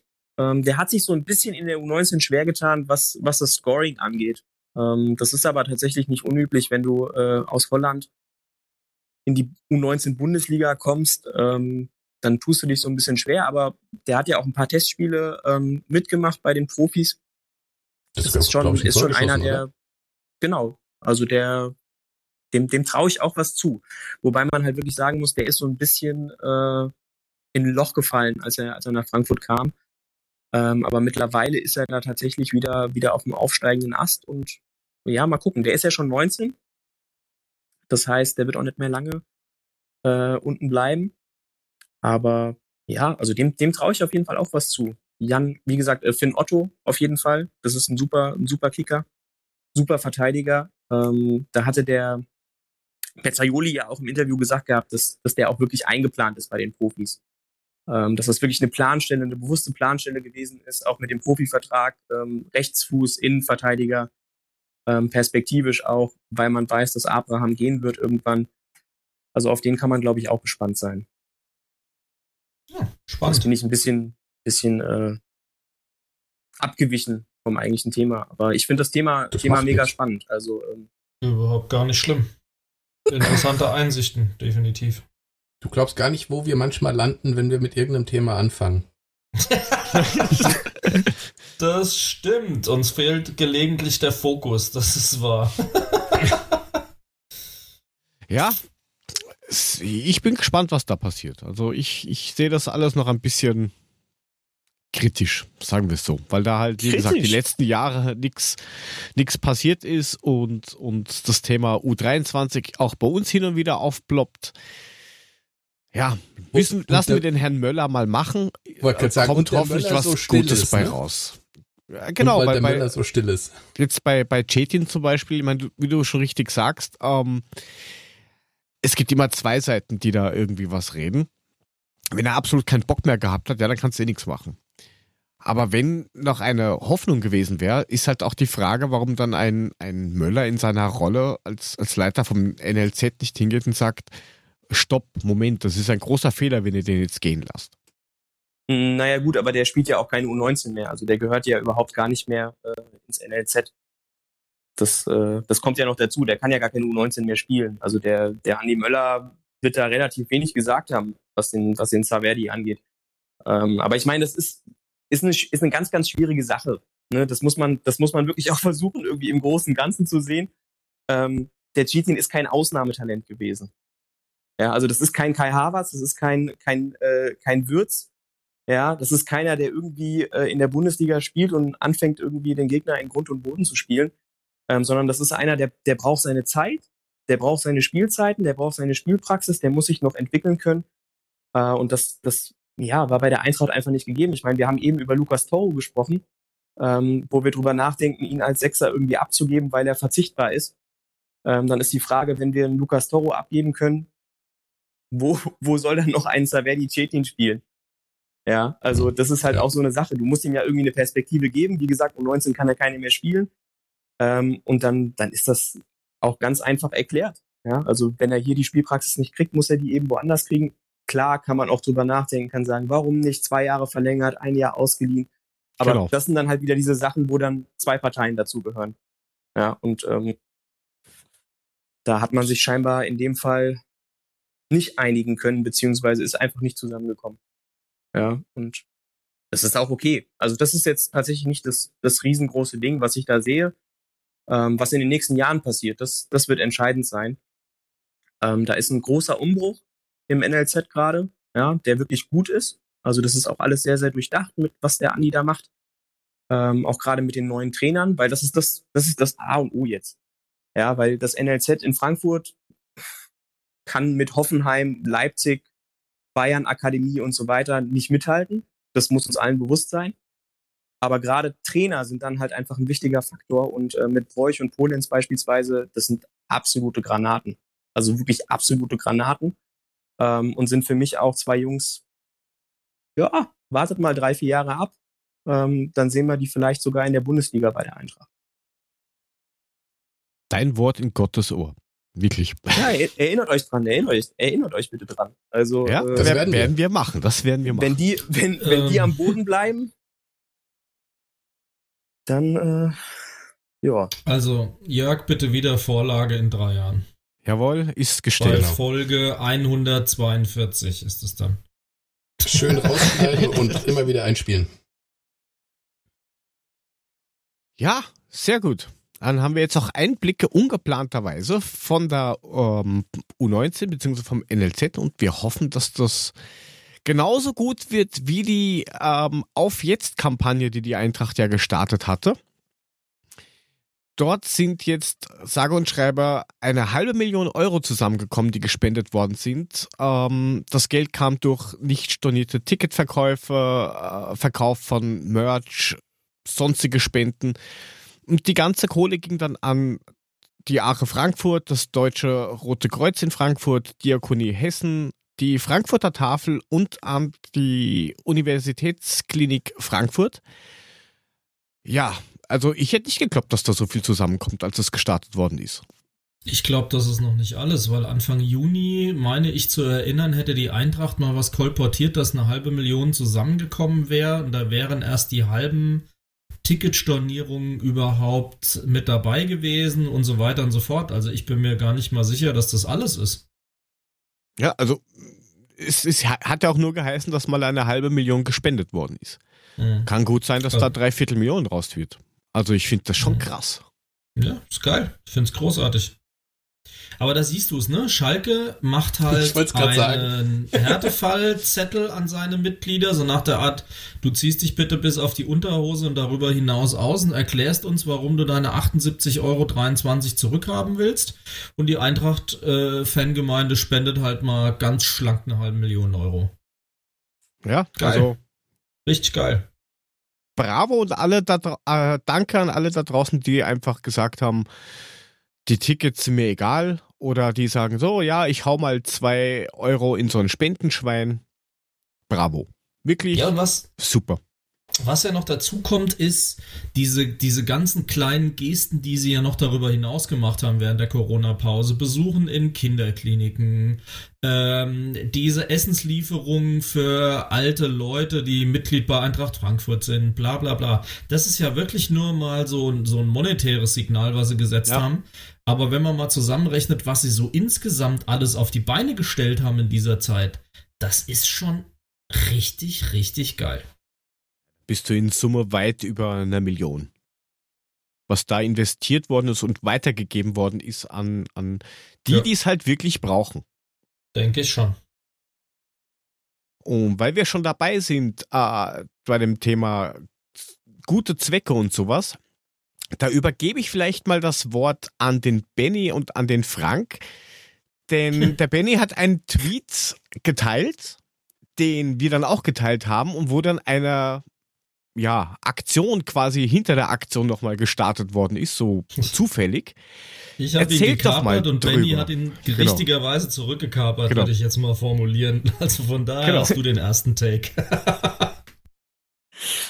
Ja, äh, ein guter Kumpel von mir, David Kadel, ähm, der ist als ja äh, alles mögliche Mentalcoach, Autor und so weiter, ähm, unter anderem auch in der Bundesliga unterwegs, äh, hat aber auch ganz viel schon mit Jürgen Klopp zusammengearbeitet beispielsweise. Ähm, und der ist dabei, so ein wunderbares Mutmachbuch ähm, ja, zu schreiben mit ganz vielen verschiedenen Autoren. Ähm, da ist beispielsweise auch äh, Matze Ginter von Borussia Mönchengladbach dabei ähm, der da auch drin schreibt. Und das soll tatsächlich ähm, an krebskranke Kinder gehen. Ähm, das soll einfach äh, ja eine Aufmunterung, äh, Mutmach ähm, Aktion sein für diese ja leidenden Kinder. Und ähm, das, das Krasse daran ist, dass äh, der David das selbst initiiert hat und letztendlich auch ähm, alles irgendwie zu Beginn zumindest ähm, auch selbst bezahlt hat. Und ähm, da muss man eben entsprechend kreativ werden. Und dann hat er äh, viele verschiedene Bundesliga-Vereine angeschrieben und gesagt, hey, wie sieht's denn aus? Ähm, ich will kein Geld von euch, aber ähm, vielleicht könnt ihr mir ja Trikots, äh, Torwarthandschuhe äh, einfach mal schicken, signiert, ich versteigere die und alles, was irgendwie da an Erlös zusammenkommt, das stecken wir in dieses Buchprojekt rein. Ähm, und da kam tatsächlich mega viel zusammen, ähm, auch von der Eintracht. Die waren da natürlich ähm, vorbildlich unterwegs und haben äh, unter anderem ein Trikot von Kevin Trapp, äh, Handschuhe von Kevin Trapp, aber auch eben ein Trikot von Philipp Kostic ähm, mitgeschickt, signiert, logischerweise. Äh, und das darf jetzt auch ersteigert werden. Und äh, bei uns in der Twitter-Community kam dann von Frank die Idee, ey Leute, wir legen alle zusammen äh, und kaufen das unserer wunderbaren Freundin Zambrine. Ja, ist ja für einen guten Zweck. Die freut sich, ist ein riesengroßer Kostic-Fan. Ähm, super Sache. Und parallel dazu hatte ich die Idee und habe gesagt, ey Leute, lasst uns doch anders machen. Ja, wir machen es einfach so. Wir ersteigern dieses Trikot zusammen. Und auch vielleicht irgendwie Leute, die die Zambrine gar nicht kennen, weil die würden für sie vielleicht dann auch nicht spenden. Ähm, oder beziehungsweise sich nicht für sie in dem Fall einsetzen, sondern wir gehen ein bisschen größer und sagen, hey, wir legen alle zusammen und wir schenken das einem Kind auf einer Kinderkrebsstation. So. Und ähm, ich für meinen Teil würde versuchen, mit der Eintracht darüber zu sprechen, hey Leute, wie sieht's aus? Ähm, große Aktionen, ihr könnt da auch euer Eintracht TV-Team und was auch immer mitbringen.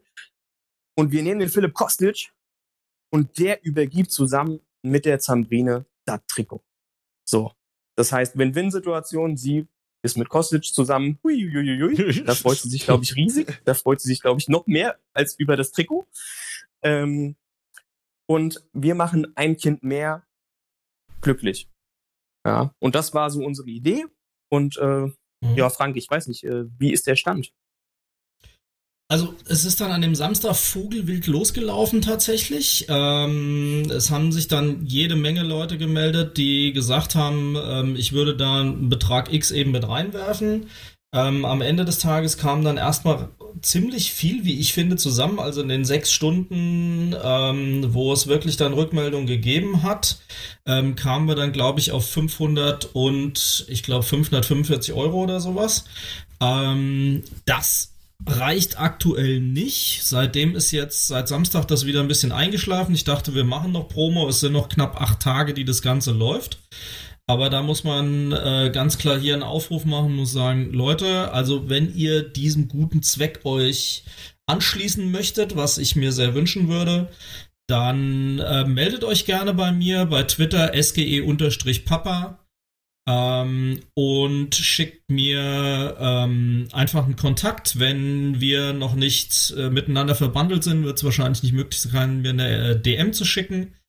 Ähm, das dann, kann man dann auch über die Adler Podcast, über den Adler Podcast Account machen, weil da kann uns jeder was schicken. Und das leiten wir dann einfach an den Frank weiter, beziehungsweise genau. er sieht's und alles ist gut. Oder ihr schickt mir eine E-Mail at frank at adler-podcast.net ist es, glaube ich. Yes. Ähm, dann könnt ihr mir auch eine E-Mail schreiben, könnt mir auch da hinterlegen, wie ihr da mitmachen wollt. Das ist überhaupt kein Problem. Ähm, insofern beteiligt euch gerne weiter. Ich werde dann eben versuchen, im letzten Moment ein Gebot abzugeben über alles, was eben zusammengekommen ist.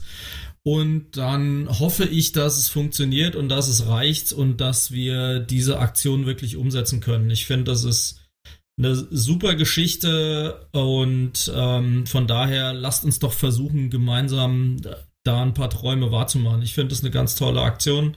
Wenn ich auch gucke, also was da für, für Sachen auch dabei sind und was da versteigert wird. Ja, das letzte Trikot von Mario Götze vom BVB beispielsweise, etc., etc. Also die Jungs haben schon richtig was mobilisiert. Also Hut ab dafür. Wir haben natürlich Interesse an den Eintracht-Geschichten. Ähm, Danny da Costa Trikot. Ja, wir waren jetzt irgendwie auf der Kostet-Schiene unterwegs, fände ich relativ geil. Im Zweifelsfall muss man eben gucken, gibt es eine Alternative, wo wir sagen können, dann, dann realisieren wir es gegebenenfalls da.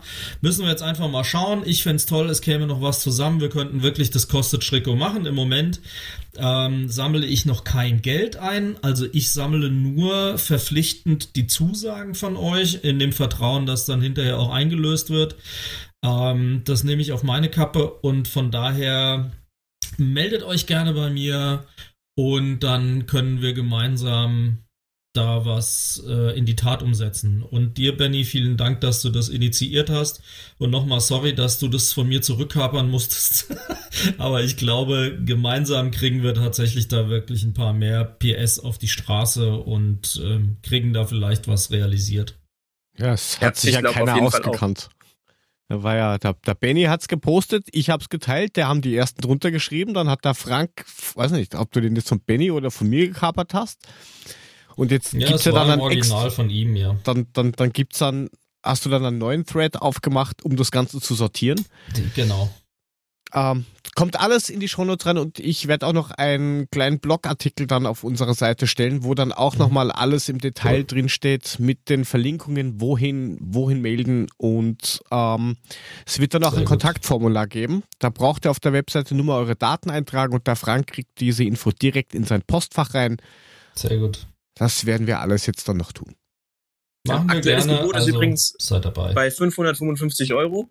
Also wir genau. brauchen, äh, wenn wir bei 545 waren, tatsächlich äh, noch 35 Euro für das neue Gebot. 580 wäre das neueste, was ich habe ja die dumpfe Befürchtung, dass das nicht ausreichen wird. Also insofern. Ja, aber vielleicht, aber vielleicht, hm. vielleicht hört uns Holz 08 ja auch zu.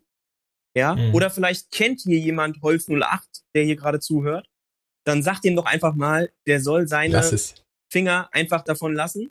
Ja. Ähm, er soll sich bei uns melden. Von mir aus kann er mit ins Krankenhaus kommen. Ja. Ähm, und spendet am besten seine 555 Euro auch noch. Das ist ja? ein mutiger Take auf jeden Fall, ja. Das ist das auf jeden wäre, Fall ein mutiger Das wäre dann eine Win-Win-Situation. Also Holz 08, wenn du zuhörst, ähm, bitte melde dich bei uns und biete nicht mehr weiter. Also, das ist sehr vermessen, ja. Also, wenn das klappen würde, das fände ich ja unfassbar.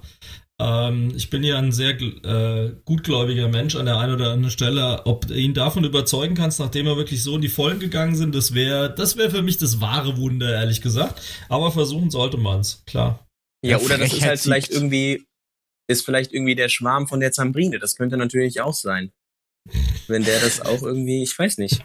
Das, äh, ich kenne ich kenn La lassen nicht. wir Lassen wir Zamprine da mal raus. Ich glaube, der war das schon unangenehm genug, dass ich sie überhaupt damit reingezogen habe. Insofern nochmal sorry von meiner Seite. Ja. Auf sie sollten wir das jetzt nicht abstellen. Ich glaube, der gute Zweck sollte da im Vordergrund stehen und was wir da versuchen zu realisieren. Und von daher seid doch bitte gerne dabei. Meldet euch bei mir und dann versuchen wir alles, was geht. Jawohl. Das werden wir so tun. Wie gesagt, ähm, auf unserer Webseite werden wir das Ganze noch dann hinverlinken und dann wäre doch gelacht, wenn wir das Ding nicht holen. Das wäre schön. Hast du schon mitgemacht, Mule? Ich noch mit? Nein, noch nicht. Ich. Na bitte, das sind doch die 35 Euro. Ja, super. jo. So einfach Sag geht das. Was, 530 Euro, das ist aber großzügig, Mule. Vielen Dank. Ich dachte, wer hat, hat, ne? Also, also damit kriegen wir es auf jeden Fall. Ich, ich hätte jetzt auch gesagt, also äh, dann hätten wir 1060, ich habe gerade nochmal nachgeguckt, 530 haben wir zusammen. Ähm, da, also da sollte was drin sein. Nee, Dann können wir noch das Lacosta-Trikot mit ersteigern. Das ist ja der Wahnsinn. Genau, und die von Kevin Trapp und dann gehen wir zu zehn ins Krankenhaus. Super. Jetzt, irgendwas, läuft, irgendwas läuft hier gerade in die vollkommen falsche Richtung. Lass mal überlegen. Ich, ich muss mal noch klarkommen kurz. Ja, du, du überleg und wir äh, machen vielleicht jetzt einen kleinen Rückblick auf die, die Bundesliga-Saison, die mhm. ja es doch geschafft hat, zu Ende zu kommen, irgendwie. Und da haben wir ein paar Themen aufgeschrieben und es wird dazwischen immer kurze O-Töne geben von unserem Puffy, der nicht dabei ist. Der hat nämlich auch ein bisschen was geschickt. Ähm, und die, die erste Frage, die ich mal hätte, generell zu dem Thema äh, Saison, Relegation. Also braucht man die Relegation generell noch oder nicht, weil ich fand diese Relegation in diesem Jahr ja, glaube ich, die schlechteste aller Relegationen. Also wirklich grauselig. Braucht man sowas und sollte man wieder zurückkehren auf keine Relegation oder sagt ihr, wow, das ist super, Mule? Also ich fand die Relegation schon immer grausam. für jeden, der in die Relegation gekommen ist. Äh, früher war es so, du hattest drei Absteiger, zack, buff, wusste Bescheid, bist du unten. Jetzt hast du nochmal das Problem, jetzt kannst du nochmal gegen Zweitligamannschaft antreten, dann ist es auch meistens ja so, ich meine, wann hat denn der Zweitliga-Vertreter das Ding mal geholt? Das war jetzt auch nicht allzu oft. Ähm, die, Letztes die, Jahr. Die, ja, ja, okay. Was? War es letztes Jahr tatsächlich? Wer war es? Union. Union, okay. Ja, stimmt. Gegen Stuttgart, ne? Korrekt. Äh, guck an, ja, Stuttgart, das ist halt auch so ein anderes Ding. Nein, aber ich meine, ähm, letztendlich ist es ja so, die Schere zwischen Bundesliga und zweiter Liga, die geht ja immer weiter auseinander. Irgendwann wird's richtig schwierig. Irgendwann wird's kein Zweitligist mehr schaffen. Und ich weiß nicht, dieses Relegationsding, das ist doch nur aus dem Boden gestampft worden, um noch was für Fernsehen zu machen. Da haben wir da noch schön Quote, da können wir da noch was zeigen und gut ist. Ja, nur Kohle. Was ich ganz grausam bei diesem Relegationsteil finde, ist diese, was soll diese scheiß Auswärtstorregel dabei? Das verstehe ich überhaupt nicht. Was die gehört doch generell weg. Also wenn man mich fragt, und, und da wurde ich ja dann vom, vom äh, Herrn Frank gleich mal zurechtgewiesen. Ich soll Was, keine Texte, ich? ich, ich, soll keine Texte klauen, nur weil ich da gerade nicht dran gedacht habe. Ich bin doch so ein ausgeglichener Charakter. Oh, natürlich. So ein bisschen Yoga in der Früh. Das ist schon super. Um. Ähm, ja, also dieser Auswärtstorregel gehört meiner Meinung nach generell weg. Ja, totaler Schwachfug. Wenn es 2-2 steht, steht es 2-2. Punkt aus Ende, musst du halt weiterspielen. Und ähm, ich würde auch nur ein Spiel machen. Wie im Pokal, du hast ein Spiel, eine Chance, fertig. Bei der Relegation? Ja. Ja, aber dann hast du dann Neut ein Spiel neutral, auf, auf neutraler Platz. Ja, ja. Irgendwo, keine Ahnung, in der Pampa, so ja, ziemlich mittig von beiden Vereinen weg und da einfach spielen. Fertig. Ist aber schlecht fürs Fernsehen, weil wenn du zwei Spiele hast, kannst du zwei Spiele übertragen. Ja, das ist schon richtig, aber ähm, schauen sich wirklich alle beide Spiele an? Ich weiß nicht. Also die meisten werden sich, wenn das, wenn es das Ergebnis ist vom Hinspiel, werden sie vielleicht die meisten noch das Rückspiel schauen, aber. Also ich fand die Relegation interessanter als das DFB-Pokal-Endspiel, das muss ich offen zugeben.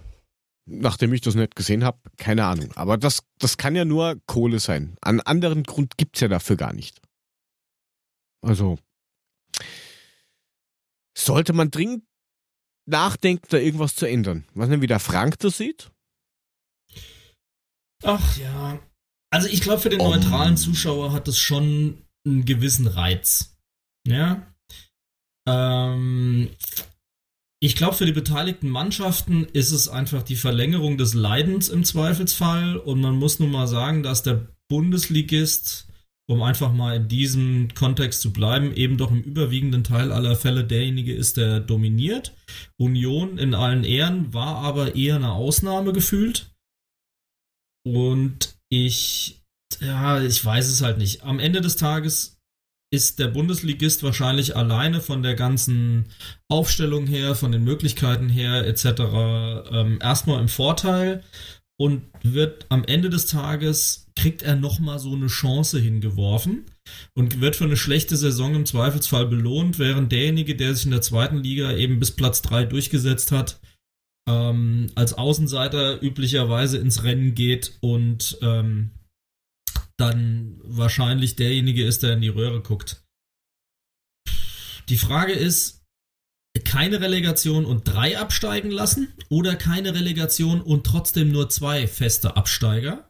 Das ist ja die Frage. Ne? Also willst du dann aber gleich die letzten drei wirklich rauskegeln unten und drei Stück aufsteigen lassen? Es wäre ja auch eine Option zu sagen, hey, wir machen keine Relegation und es sind eben nur zwei runter und zwei rauf. Bei einer 18er Liga fände ich das auch okay.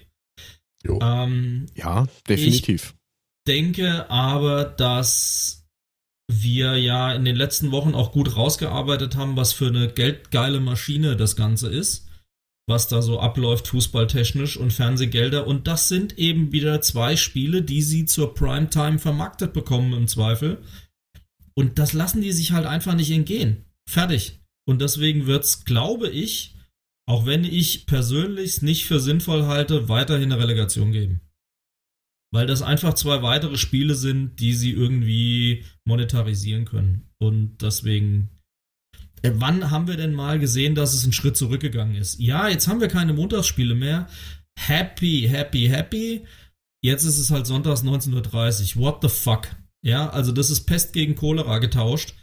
Und ähm, ich glaube deswegen, es wird sich nicht zurückziehen. Ich glaube, auf Sicht werden immer mehr Vereinzelungen der Spiele stattfinden, aus genau diesem Grund, dass man damit mehr Vermarktung macht. Wir sehen doch jetzt schon, was das für ein Mosaik ist, was in der nächsten Saison abgeht. Wer die Freitagsspiele macht, Sky die Samstagsspiele macht, wer auch immer die Sonntagsspiele macht. Ähm, das ist so ein, so ein Puzzle mittlerweile ähm, dann verzichten die doch nicht ausgerechnet auf die Relegation, wo wirklich alle hingucken, weil die Saison ist dann vorbei. Überleg doch mal, was da für ein Fokus drauf ist. Gerade von den neutralen Fans. Ähm, nie im Leben. Also, ich glaube, da haben wir noch sehr lange was davon. Sehe ich auch so. Ja, wie sieht denn die, wie sieht denn die Presse das? ja, wie sieht denn die Presse das? Äh, gute Frage. Ähm, also ich meine, äh, als Journalist ist man ja letztendlich auch Fußballfan, ne? Und da muss man einfach ganz klar sagen, äh, wenn eine Mannschaft wie Werder Bremen dieses Jahr 31 Punkte geholt hat, dann gehört sie in die zweite Liga. Ja, Jawohl. und nirgendwo anders hin. Das, das muss man einfach mal so ganz klar sagen. Mit, mit 31 Punkten hat man sich auch keine zweite Chance mehr verdient. Auch nicht im Nachhinein. Wirklich nur, nicht. ne? Wirklich nicht. Also nee, das ist also das ist eine das ist für mich eine absolute Vollkatastrophe. Ja? Ja. Natürlich kann man im Anschluss darüber streiten, ob man jetzt äh, einen Club wie Heidenheim unbedingt in der ersten Liga braucht. Ja. Ähm, ob das dem Verein vielleicht am Ende auch gut tut, wenn er erste Liga spielt. Das ist ja wieder eine ganz andere Baustelle. Aber Relegation, ähm, ich sag mal so, in Frankfurt war es gut und wichtig, in Hoffenheim auch, in Gladbach auch, also Relegation zu spielen, äh, kurz vom Abgrund gewesen zu sein, Dinge zu überdenken und in der Zukunft besser zu machen. Das hat bei den Vereinen super geklappt. Da war die Relega Relegation letztendlich förderlich. Ähm, aber ganz ehrlich, also wenn du nach 34 Spieltagen 31 Punkte hast, da, da brauchst du doch nicht mehr drüber diskutieren. Und, und wir diskutieren, also wir, wir sind die einzige Top-Liga, die darüber diskutiert. Ja, in allen anderen Top-Ligen, in den Top 5 Ligen, gibt's, gibt's keine Relegation. Das sind 20er-Ligen mit drei Absteigern. Ähm, und da sage ich auch mal ganz ehrlich, ähm, wenn es darum geht, irgendwie mehr Spiele zu machen, dann stockt doch die Bundesliga auf 20 Vereine auf. Habt ihr vier, vier Spieltage mehr? Ja, könnt ihr nochmal 36 Spiele zeigen? Ja, wann auch immer, auch gerne zur Primetime. Aber diese Relegation, also seid mir echt nicht böse, aber ich halt, also ich halt davon echt überhaupt nichts. Mhm. Ja, äh, und wir, wir leben damit hinterm Mond. Letztendlich. Ja, wir leben hinterm Mond. Ähm, ein Kollege von mir von One Football, der hat heute ein bisschen darüber getwittert, ähm, Niklas Levinson, ich weiß nicht, ob ihr den kennt, ähm, der hat so ein bisschen Statistiken damit reingebracht. Also letztendlich haben es ja nur ähm, drei von zwölf Zweitligisten in den, also seitdem es die Relegation wieder gibt, geschafft aufzusteigen. Ja, das heißt, das ist ja auch faktisch letztendlich ähm, belegt. Und wenn man das eben mit den anderen Ligen vergleicht, ähm, das ist, ja, gefühlt hat man so ein bisschen das Gefühl, gefühlt hat man das bisschen das Gefühl, ja, ja. Ähm, also es fühlt sich so an, ähm, als wäre die Bundesliga so ein Stück weit eine geschlossene Gesellschaft, ne? weil diese ähm, durch diese Relegation eben letztendlich rein faktisch gesehen in äh, drei Viertel der Fällen ähm, ja nur zwei Absteiger existieren. Ja, und also Mhm. ich könnte mich da in Rage reden, aber ähm, ja, Bremen Mach ist ein ruhig, Traditionsverein und ich will und ich will äh, auch Traditionsvereine in der Bundesliga sehen, definitiv. Ähm, aber da geht's letztendlich auch um verdient und nicht verdient und äh, eine weitere Saison erste Liga haben die mit der Saison halt einfach nicht verdient und das muss man das muss man einfach so festhalten und äh, das sind dann halt so diese Tücken der Relegation ähm, dass man dann am Ende doch noch so eine zweite Chance bekommt ähm, und gegen Heidenheim letztendlich ja auch einen Gegner hatte ja weiß ich nicht ähm, ist ja gefühlt auch irgendwie ein bisschen freilos gewesen ja die haben ja irgendwie äh, es nicht geschafft da irgendwie im ersten Spiel Ertrag äh, aus, aus ihrem Aufwand zu bringen und im zweiten Spiel war das halt einfach zu wenig. Ja. Ja, Die- die- die- genau, die- genau Ja. so. Ja, Ja, das ist, ist Armut einfach gegen so. Unvermögen war das. Also, und dann, dann, dann ge gewinnt ja einer gefühlt noch. Ja, das Schlimme ist, mit es hat, zwei Unentschieden. Was eine es- Scheiße ist das denn? es ist, wollte ich gerade sagen, das ist das Gleiche, das habe ich ja dann auch äh, getweetet, äh, getwittert, das ist das Gleiche wie, wie damals gegen Porto. Du spielst zweimal unentschieden und fliegst halt trotzdem raus. Ja. Was soll denn diese Ja. Scheiße? Ganz also ehrlich, da dann wirklich Auswärtstorregel abschaffen, offenes Visier für alle und es muss einen Gewinner geben. Punkt aus. Dann kannst du wenigstens sagen, es hat einer verdient. Ja, also selbst wenn das dann irgendwie 6 zu 5 im Elfmeterschießen ausgeht, dann hast du wenigstens eine gewisse Attraktivität für die Zuschauer geboten. Aber jetzt mit einem 0-0 und einem 2-2 dahin wursteln, ja, scheiß die Wand an. Das ist ja der letzte Mist. Der Ja, du hast- HSV-Move. du hast in, in 180 Minuten brauchst du in Wirklichkeit nur 10 Minuten, die dir was helfen. Und beim Rest brauchst du nur Ball wegschießen. Danke. Voll sinnlos. Ja, aber es gab ja noch die andere Seite. Ähm, überraschenderweise, man hat kaum damit gerechnet, sind die Bayern Meister geworden und Pokalsieger. Ehrlich. Ich, ja, also ich, ich hätte nie damit gerechnet, dass die das einmal schaffen. Ja, öfters mal was Neues, ne? Also man muss aber auch, glaube ich, sagen, die, ich meine, sie haben zwar gut gespielt, die waren dann halt schon in der Rückrunde sehr souverän, aber die anderen haben es halt auch sehr oft verkackt. Also wie viel, wie viel Punkte auch Dortmund und, und äh, die Dosen haben liegen lassen, fand ich jetzt Ja, ja, ich viel, finde das. viel Eigenschuld, vor allem, weil Dortmund ja groß gemeint hat, okay, wir gehen weg von unserem normalen Plan. Dieses Jahr werden wir Meister. Ja, oder auch nicht. ja, aber ich da ist ja Favre zwei, nach dem zweiten Spieltag schon wieder zurückgerudert. Aber Ich wer find- hat ich find das- gesagt? Ja, ich finde das bei Dortmund immer extrem grenzwertig. Die haben einen Kader, mit dem sie eigentlich wirklich mitspielen müssten. Ja, ich sie meine, haben ja da auch aufmagaziniert ohne Ende. Ja, eben. Und verflucht. Ich weiß nicht, woran es bei denen liegt, ob es am Trainer liegt oder sonstiges. Also ich, ich halt. Gott, Favre ist wahrscheinlich ein toller Trainer, aber ey, wenn der beim, beim, beim, beim Interview sitzt, da, da, da, da rollen sich mir regelmäßig die, die, die, die Fußnägel auf. Ja, aber das ist halt da das Interview. sagt, du weißt ja- nicht, wie er in der Kabine ist. Ich kann mir nicht vorstellen, dass er da großartig anders ist. Ehrlich nicht, tut mir leid. Ja, aber überleg doch auch mal, wie dieser Haaland abgegangen ist am Anfang. Den haben sie ja als Messias hochgejubelt, weil er, nachdem er dann gekommen ist, in der Winterpause war es ja, glaube ich, Ja. ähm, hier in jedem Spiel gefühlt 12 Tore geschossen hat. Ähm, ja, und selbst das hat ja dann nicht gereicht mit diesem Luxuskader, den sie ihr eigen nennen. Nochmal 100, was, 44 Millionen Spieleretat. Geil. Ähm, und kriegen es nicht hin, die Bayern anzugreifen. Ja, wo sind wir denn? Das ist doch unfassbar. Das kann doch eigentlich gar nicht sein. Und so geil ist der Bayern-Kader jetzt im Grunde nicht, wenn du mich fragst. Also, ich finde Ja. den von Dortmund im Zweifelsfall ähm, fast noch ein bisschen stärker. Und trotzdem kriegen die es nicht auf die Kette. Also, viel langweiliger kann es einfach auch nicht mehr werden.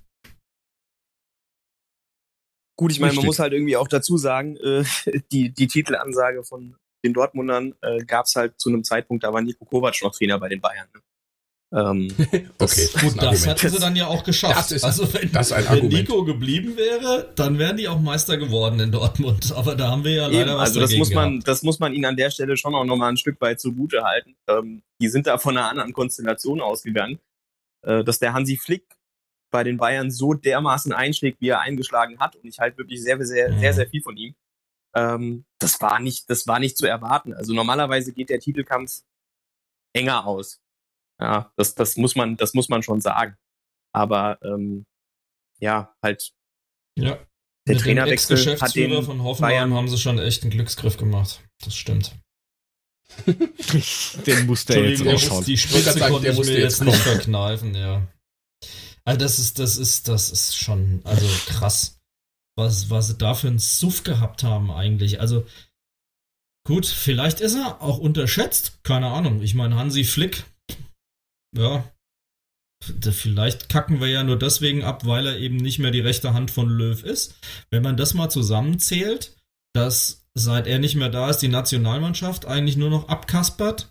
Ähm, er bei den Bayern jetzt so ein Ding gerissen hat, irgendwie von minus was, neun Punkte auf plus neun so ungefähr. Ja, dann muss das offensichtlich ja doch ein rattenscharfer Trainer sein, ja. Das ist ein absoluter Top-Trainer. Also wirklich. Ähm, mhm. das, ich habe hab ihn jetzt auch ein paar Mal getroffen ähm, bei Bayern-Spielen, als Corona äh, noch nicht da war. Ähm, und es ist wirklich ein, äh, ein sehr sympathischer, bodenständiger Typ, ähm, der auch wirklich irgendwie zu den Bayern passt.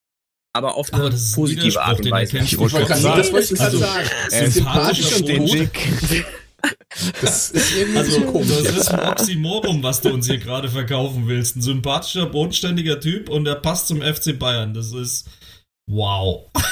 was ein Hot Take. das ist ein, das ist ein Chamäleon, ich sag's euch. Also das ist äh, der Typ. Ich, ich kann euch das, ich kann euch das noch nicht so wirklich gut erklären, aber der ist wirklich so und der passt trotzdem da rein weil er so ein bisschen dieses, dieses, dieses Mir san mir, das will hier vielleicht keiner hören beim Eintracht-Podcast, aber wir machen ja hier Saisonanalyse und so weiter. Ähm, dieses Mir san mir Gefühl, das, das, das hat er wirklich in sich. Ja, und der ist in der Kommunikation mit den Spielern einfach wahnsinnig gut.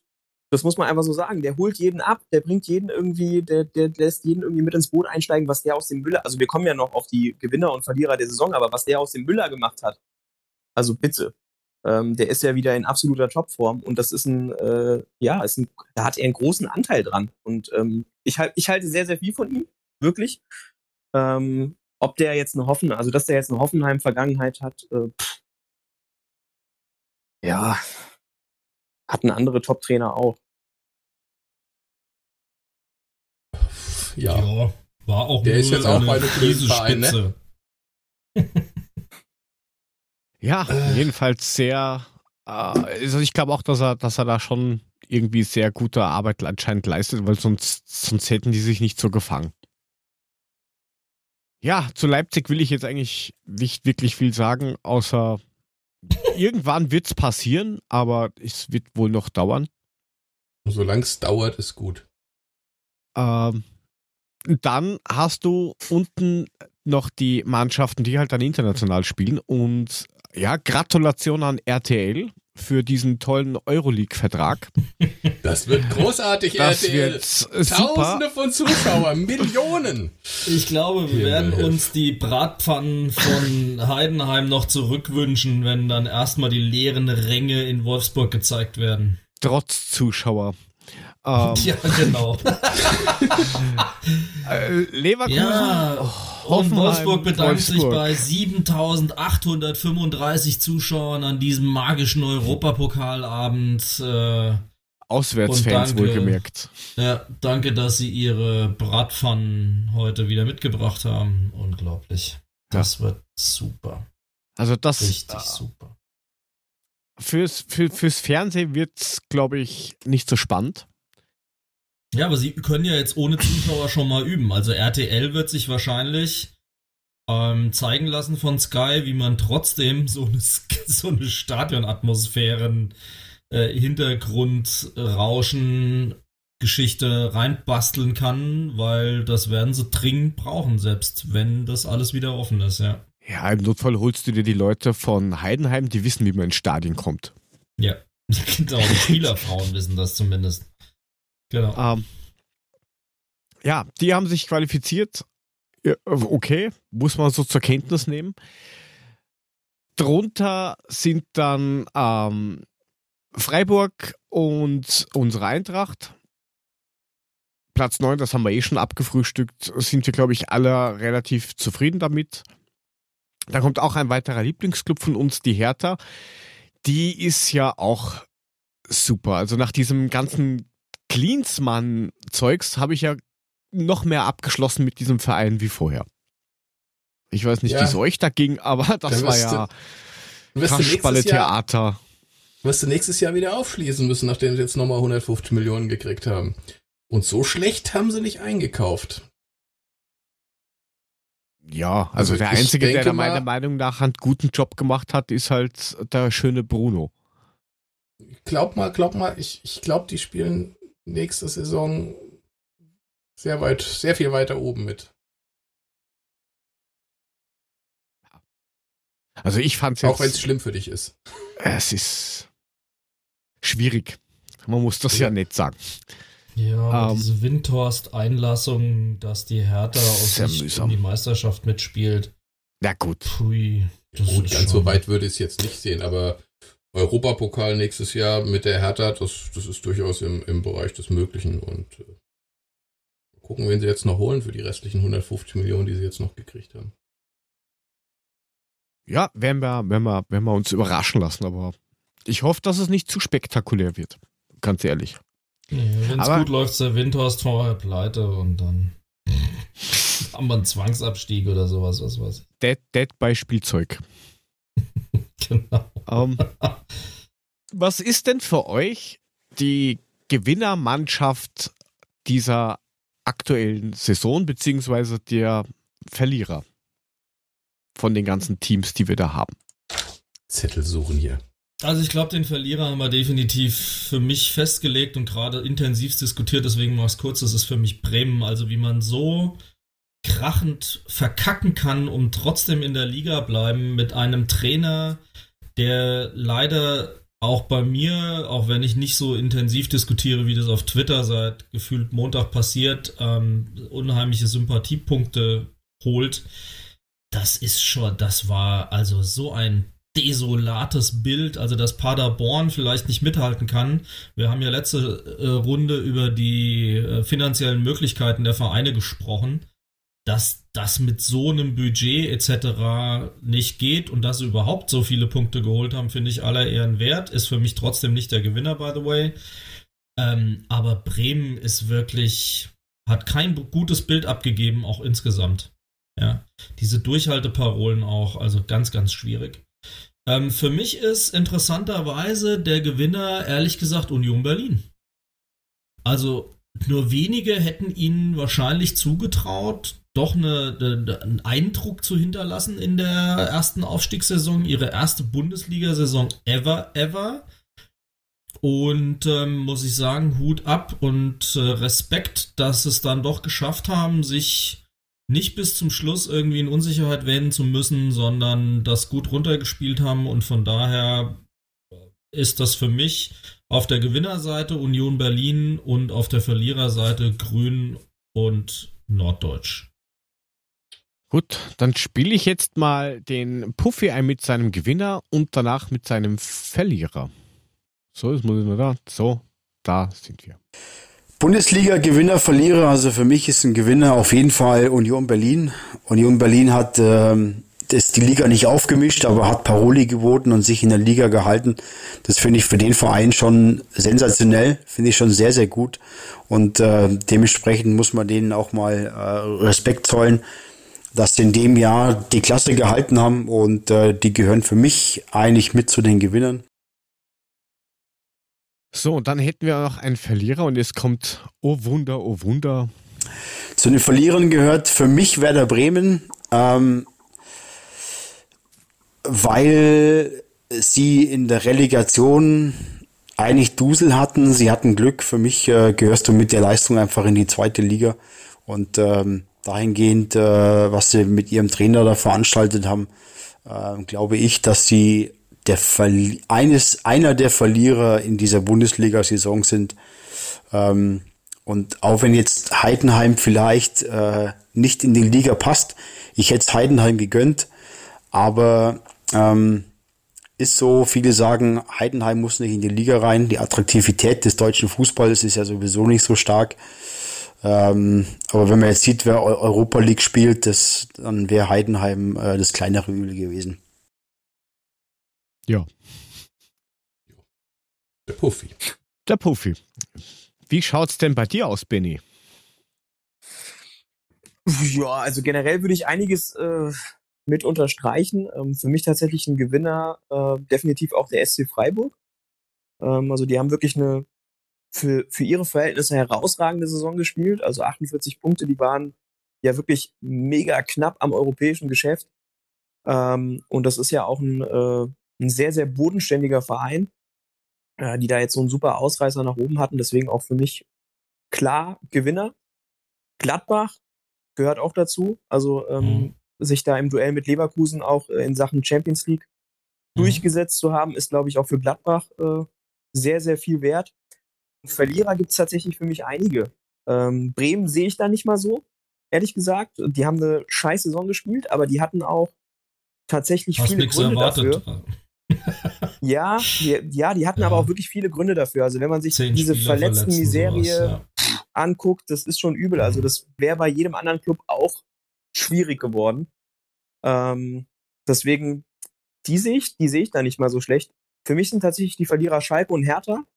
Ähm, also äh, Schalke, was die für eine Rückrunde gespielt haben, äh, jo. Also ähm, die, die hätten gleich mit absteigen können eigentlich für diese Rückrunde. Ähm, und da war ja auch wirklich fußballerisch äh, ganz, ganz viel Magerkost dabei, leider Gottes. Und die Außendarstellung, die der Club in den letzten Wochen und Monaten abgegeben hat, die kommt dann noch dazu. Das ist bei, bei der Hertha genauso. Also was die da äh, in der Hinrunde mit dem Klinsmann veranstaltet haben, ähm, das, das war für die mhm. Außendarstellung einfach ganz, ganz mies. Die sind mittlerweile auch äh, in der öffentlichen Wahrnehmung, also gerade bei den Fans, auch durch diese ganzen Investitionen und so weiter, auch ziemlich unten durch. Ja. Ähm, das macht sie nicht, macht sie nicht weniger sympathisch, äh, macht sie weniger sympathisch, so. Ähm, das heißt, das sind für mich auch Verlierer. Die haben zwar mit dem Bruno definitiv einen äh, Trainer geholt, der das Ganze irgendwie in die richtigen Bahnen gelenkt hat, äh, aber für mich sind die Kratzer, die die Hertha ja durch diese ganze Show, ich nenne es jetzt einfach mal Show, anders kann man das nicht nennen, irgendwie davongetragen hat, sind, sind schon offensichtlich. Deswegen gehören auch die für mich äh, zu den Verlierern. Was hat denn der Herr Muhle aufgeschrieben? Ja, ich habe das, ähm, also ich habe das jetzt anders gemacht als der Herr Heinrich. Ich habe mich dann letztendlich für einen entschieden. Ähm, ich hatte auf der Verliererseite tatsächlich auch entweder grün-weiß oder, oder Königsblau. Und habe mich und dann du für hast Königs Freiburg genommen.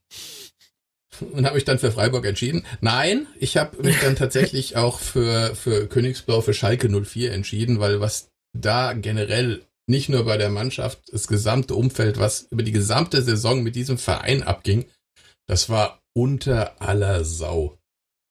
Äh, was die sich geleistet haben mit ihren Fans, was sie auf den Platz gebracht haben in der Rückrunde. Mit, Guter Punkt. Das, boah, Leute, das, an, das geht hm? gar nicht. Anbetracht dessen, was Benny gesagt hat mit der verletzten Misere und so weiter, hast du recht, gibt Schalke wirklich nämlich mit den ganzen Möglichkeiten, die sie gehabt haben. Ja, Bremen hatte ja praktisch dann nur noch sehr begrenzte Möglichkeiten. Schalke hatte äh, die volle Kapelle, wenn du so willst. Naja, ähm, gut, die hatten Rückrunde auch einige Verletzte. Kein Spiel gewinnen, das musst du auch erstmal hinkriegen. Die hatten auch eine Menge Verletzte, so ist es nicht, aber ähm, ja, aber die wie gesagt, auch ähm, einen anderen Fundus, halt, ne? Ja, natürlich, aber mir geht's auch viel um das Drumherum, was da passiert ist. Das war alles mhm. schon in Richtung unbegreiflich, was sie da ge gemacht haben und deswegen ist eigentlich für mich klarer Verlierer Schalke 04.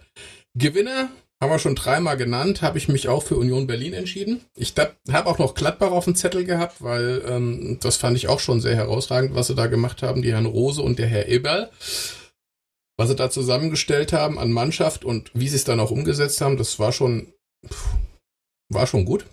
Aber ich habe mich dann letztendlich für Union Berlin entschieden, weil wer hat den Union Berlin bitte nicht als erstes auf dem Zettel als Absteiger? Und ähm, was sie dann ja, gemacht haben mit den. ja, gut, Paderborn ist noch dabei, aber was sie dann gemacht haben mit den Mitteln, die sie gehabt haben und den Möglichkeiten, wie sie es umgesetzt haben, das fand ich schon recht herausragend. Naja, das ist schön. Dann haben wir viermal Union auf, auf äh, der Gewinnerseite, weil, ähm, ja, wie ja schon, ihr habt eh schon alles Mögliche erwähnt. Sie hatten einfach sehr geringe Chancen, keine Erfahrung irgendwie, äh, was erste Bundesliga bedeutet. Und bei mir wären sie am Anfang der Saison bestenfalls 16. geworden. Ähm, aber, aber ganz großes Kino. Die Fans waren auch immer da. Die haben auch immer, ganz egal wie die gespielt haben, haben immer gefeiert. Ähm, das Staff hat auch immer kommuniziert, ja, wir nehmen das als Abenteuer, mal schauen, was rauskommt. Ganz großes Kino. Und beim Verlierer habe ich Königsblau genommen, ähm, weil eben auch dieses ganze Drumherum und Härtefall und die haben die Hinrunde gespielt, zumindest teilweise, wo du dir gedacht hast, ui, was ist da los? Haben, haben relativ viele Punkte gehabt. Ich glaube, das waren 39. Und in der Hinrunde halt Nummer, ähm, ja, fünf. Ja, also. Die waren nach der Hinrunde, glaube ich, Tabellenfünfter oder sowas, ne? Oder waren, ja, also eine, eine, eine Katastrophe. Also die haben unsere Rückrunde der Schande nochmal ja. getoppt, glaube ich, jetzt, was die Punkteausbeute ja, angeht. Also, ja, mal ganz ehrlich, wenn, wenn Düsseldorf und, und, und, Bremen nicht so scheiße gewesen wäre, dann hätten die aber noch weiter mhm. reinrutschen können. Ja. Mhm.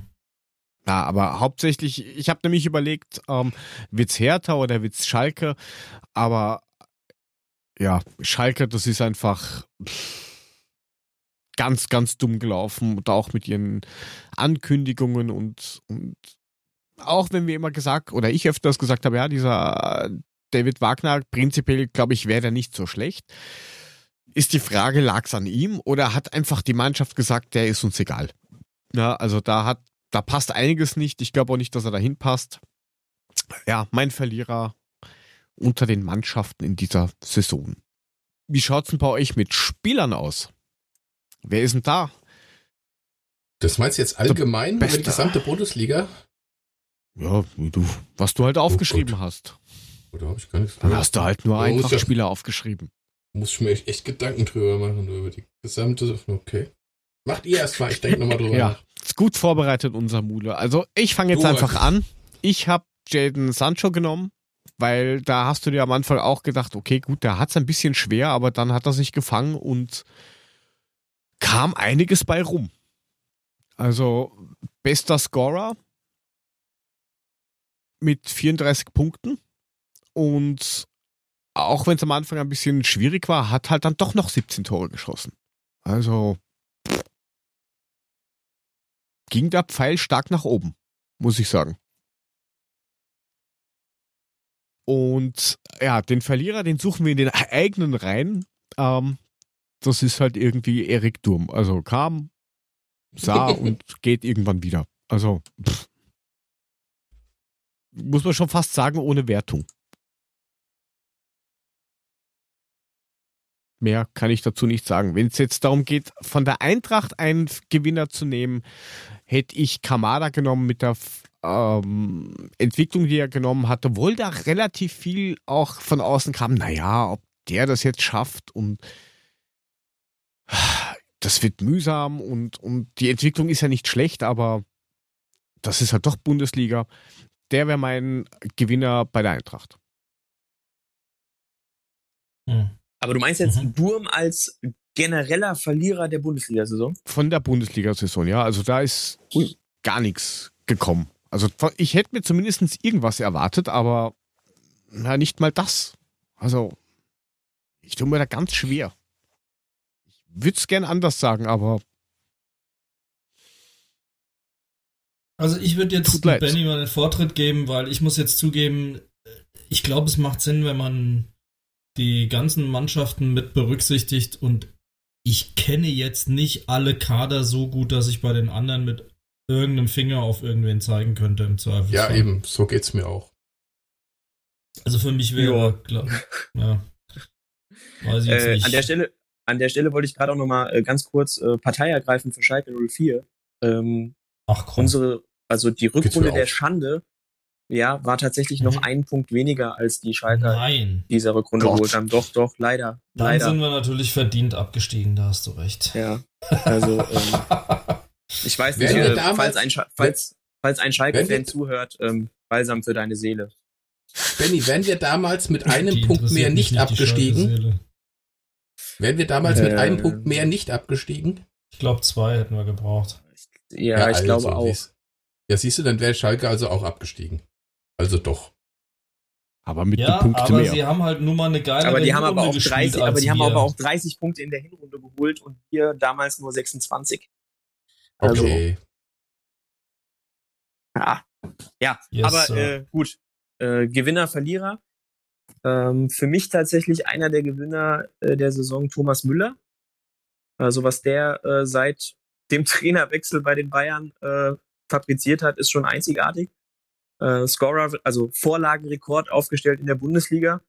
Natürlich haben die Bayern auch 100 Tore geschossen. Äh, das heißt, da irgendwie äh, 2021 vorzubereiten, ist jetzt vielleicht nicht die größte Kunst. Trotzdem für mich äh, auch definitiv eins der größten Comebacks äh, in dieser Saison. Wer mich da bei den Bayern natürlich auch überrascht hat, war äh, Alfonso Davis. Das ist für mich ein brutaler Gewinner dieser Saison. Also äh, der hat sich binnen einer Runde ja im Prinzip zum besten Linksverteidiger äh, der Bundesliga hochgespielt. Das ist schon echt der Wahnsinn. Ähm, ansonsten fand ich tatsächlich noch äh, ganz, ich bin immer schwierig, mich auf einen festzulegen. Ich hoffe, ihr verzeiht's mir. Ähm, das ist Entscheidung, Entscheidungsfreude ist nicht so meins. als erstes gesagt. genannt, du bist eh raus. Ich wollte gerade sagen, ja, ja. Er, ist, er, ist, sehr extrem Bayern-lastig, ne? Ja, aber ich habe nicht, ich habe nicht Ilsanker gesagt. Soll ich Ilsanker sagen? Soll Wer? Ich Ilsanker jetzt zweimal gesagt. Ilsanker? Ilsanker? Was? Ilsanker? Kenn ich nicht. Nee. Wer ist das? Ähm, die schöne Ilse. Aber ich habe, also ich meine, äh, Leipzig ist auch Tabellendritter geworden, hätte ich jetzt auch einen nehmen können, habe ich euch zuliebe aber nicht gemacht. Ich dachte, die Bayern wären euch lieber, also. Hui, hui, Keine Rücksicht. Das, du machst es okay. gerade mit jedem Satz schlimmer. Ja. so ist das. Ich, ich bin ja. gerne, ich bin, ich ecke gerne an. Das äh, ist so ein bisschen ja. mein Naturell. Nee, aber ähm, Gelingt dir auch ansonsten habe ich tatsächlich noch, ansonsten habe ich tatsächlich noch äh, Markus Thüram auf der Liste. Der hat bei Gladbach auch brutal eingeschlagen, ähm, genauso wie äh, Bornau bei Köln. Das ist auch ein, ein Top-Spieler gewesen. Bei der Eintracht kann ich tatsächlich sagen, äh, Kamada also das ist, äh, ja, ich glaube, das ist unbestritten. Das ist derjenige, der am meisten aus dem gemacht hat, was man ihm nicht zugetraut hätte. Äh, deswegen, da, da ist es, glaube ich, ganz klar. Silva fand ich auch noch äh, sehr, sehr ansprechend in der Saison. Ähm, da hatten auch viele ihm nicht zugetraut, dass er am Ende nochmal so einschlägt. Aber Kamada ist da schon einzigartig. Verlierer äh, wenn ich da über den Tellerrand der Eintracht hinausschaue, ist definitiv Nico Schulz einer. Der ist ja vor der Saison für 25 Millionen zu Borussia Dortmund gewechselt und äh, hat da ja kein Bein vors andere gekriegt irgendwie. Mhm. Ähm, nur elf Einsätze gehabt, also absoluter Flop bei den Dortmundern gewesen, hätte man auch nicht gedacht. Deswegen für mich klarer Verlierer. Ähm, ich denke, über Götze könnte man das wahrscheinlich äh, jedes Jahr irgendwie sagen seit 2014, deswegen erübrigt sich das. Aber nicht mehr lange. Ähm, genau, nicht mehr lange. Und ansonsten tatsächlich auch irgendwie ein Stück weit Marco Reus. Ja, also ich weiß nicht, äh, kennt, kennt ihn, ja. kennt ihn noch jemand hier? Marco Reus? Kennt ihr noch Marco jemand? wer? Ge genau Marco der Russ kam, meinst du? Also Russ, ja, nee, nee, nee also anders, also wie, Aber, wie, wie Russ nur mit Oi, weißt du? Also, ja, Ach so, tatsächlich, okay. tatsächlich ist mir, als ich jetzt überlegt habe, so als, als Verlierer, ist mir auch Marco mhm. Reus eingefallen, weil du eigentlich seit einem Dreivierteljahr gar nichts mehr von ihm gehört hast. Ja, aber Leute, das ist doch klar, der hat sich auf die EM vorbereitet. Und jetzt findet die nicht statt. Das ist die ärmste Sau von allen. Ja, großes Turnier. Er muss sich rechtzeitig verletzen, damit er nicht teilnehmen kann. Und dann findet die nicht statt. Das ist schon unfair, weil jetzt muss er die Nummer ja nächste Saison wieder machen. Schon scheiße. Also da habt ihr schon recht. Also Reus tatsächlich Verlierer von allem. Nee, ernsthaft ist tatsächlich so. Ja, vielleicht hat er ja gemeinsames Training gehabt mit Götze.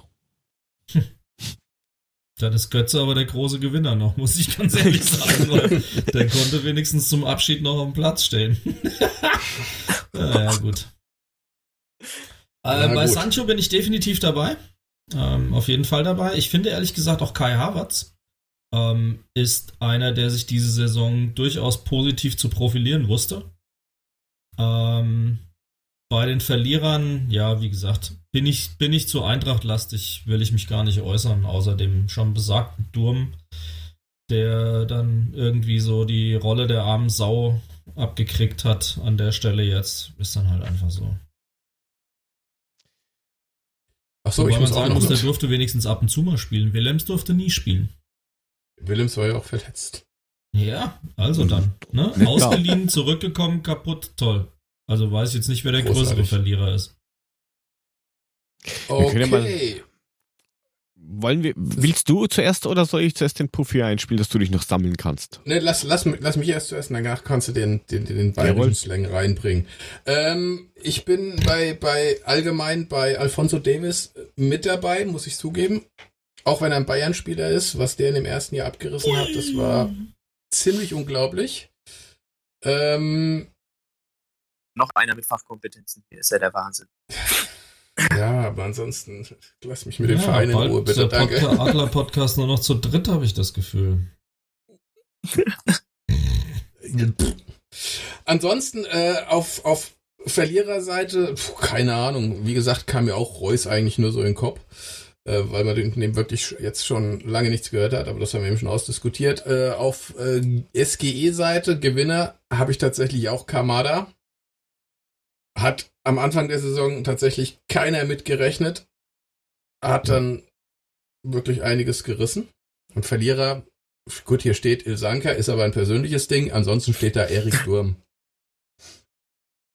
Ich habe den Namen ausgesprochen. Ihr habt das alle gerade mitgekriegt, ne? Also Das- ich bin ich- schon ich- über meinen ich- Schatten gesprungen. Ich schneide später extra raus. Ja, ich, Naja, aus, wird mich aus, ausgesprochen und aufgeschrieben. Es wird auf jeden Fall überpiept. Ja, dann ist gut. Nur für Taunusabel. Ach Mann, ist das schade, dass es kein Ilsanker-Trikot zum Ersteigern gibt. Ach herrje. Ei, Das wäre doch lustig geworden. Ja, wer das wohl öffentlich, gewinnen öffentlich, könnte. öffentlich in meinem Garten verbrennen ist dabei, kein Problem. Das machen schon die Schalke-Fans, die dann keine Schalke-Fans mehr se- sein wollen. Oh, ich habe heute wieder ein Foto von dem Kerl gesehen im RB-Trikot bei irgendeinem Bericht, irgendein, was weiß ich, was war. Da dachte ich auch nur so, wärst du mal da Komm, jetzt arbeite dich Egal, nicht ja. an unseren Leistungsträgern ab, sondern Genau. mach mal weiter. Ja, ist ja gut. Ja, wir, Ja, wir hören uns jetzt Puffy. mal an, was der Puffy zu sagen hat, als zumindest mal Verlierer. Ein Verlierer, muss man ganz klar sagen, für mich Erik Durm als Weltmeister geholt, konnte sich überhaupt nicht durchsetzen, äh, hat nicht das gezeigt, was er anscheinend kann. Ähm, somit äh, gehört er für mich eindeutig zu den Verlierern. Und ähm, ja, von dem her hoffe ich, dass wir da ein bisschen nach, nachbessern. Ähm, Ja, und dann haben wir noch den Gewinner. Ja, ähm, Gewinner, Verlierer. Also für mich ist ganz klar ähm, ein Gewinner der Frederik Renault, auch wenn man den jetzt nicht ganz auf dem Zettel hat. Aber er hat natürlich eine brutal gute Vorrunde gespielt, hat uns da oft den Arsch gerettet.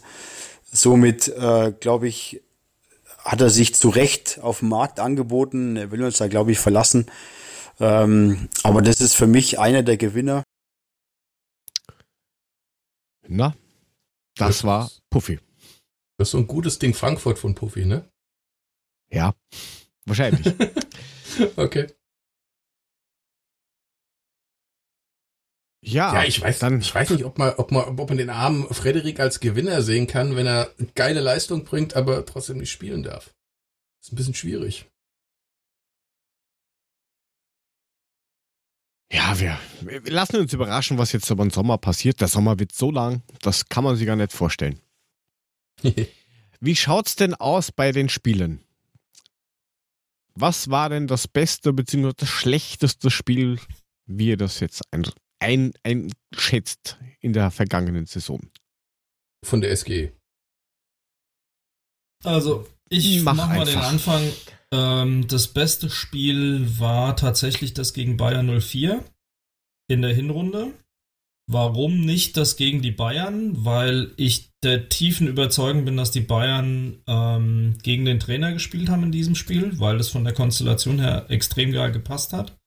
Deswegen fand ich letzten Endes Bayer so klar zu schlagen für mich prägnanter. Und die schlechtesten definitiv beide Spiele gegen Mainz. Übrigens gegen Mainz und Gladbach sind die einzigen Vereine, gegen denen wir beide Spiele verloren haben. Gegen Gladbach habe ich damit weniger ein Thema, mit Mainz habe ich da ein Riesenthema und deswegen beide Spiele gegen Mainz, um es hier kurz zu machen. Okay. Darf ich? Jawohl. Bestes Spiel, das sind eigentlich zwei Spiele, weil das waren tatsächlich für mich ähm, die beiden Siege gegen Leipzig. Hintereinander weg. Bundesliga, Pokal. Und schlechtestes Spiel ist tatsächlich dieses fucking 2 zu 4 gegen Köln nach 2-0 Führung, wo ich gedacht habe, ey, ich muss sterben, das gibt's überhaupt gar nicht. Mhm.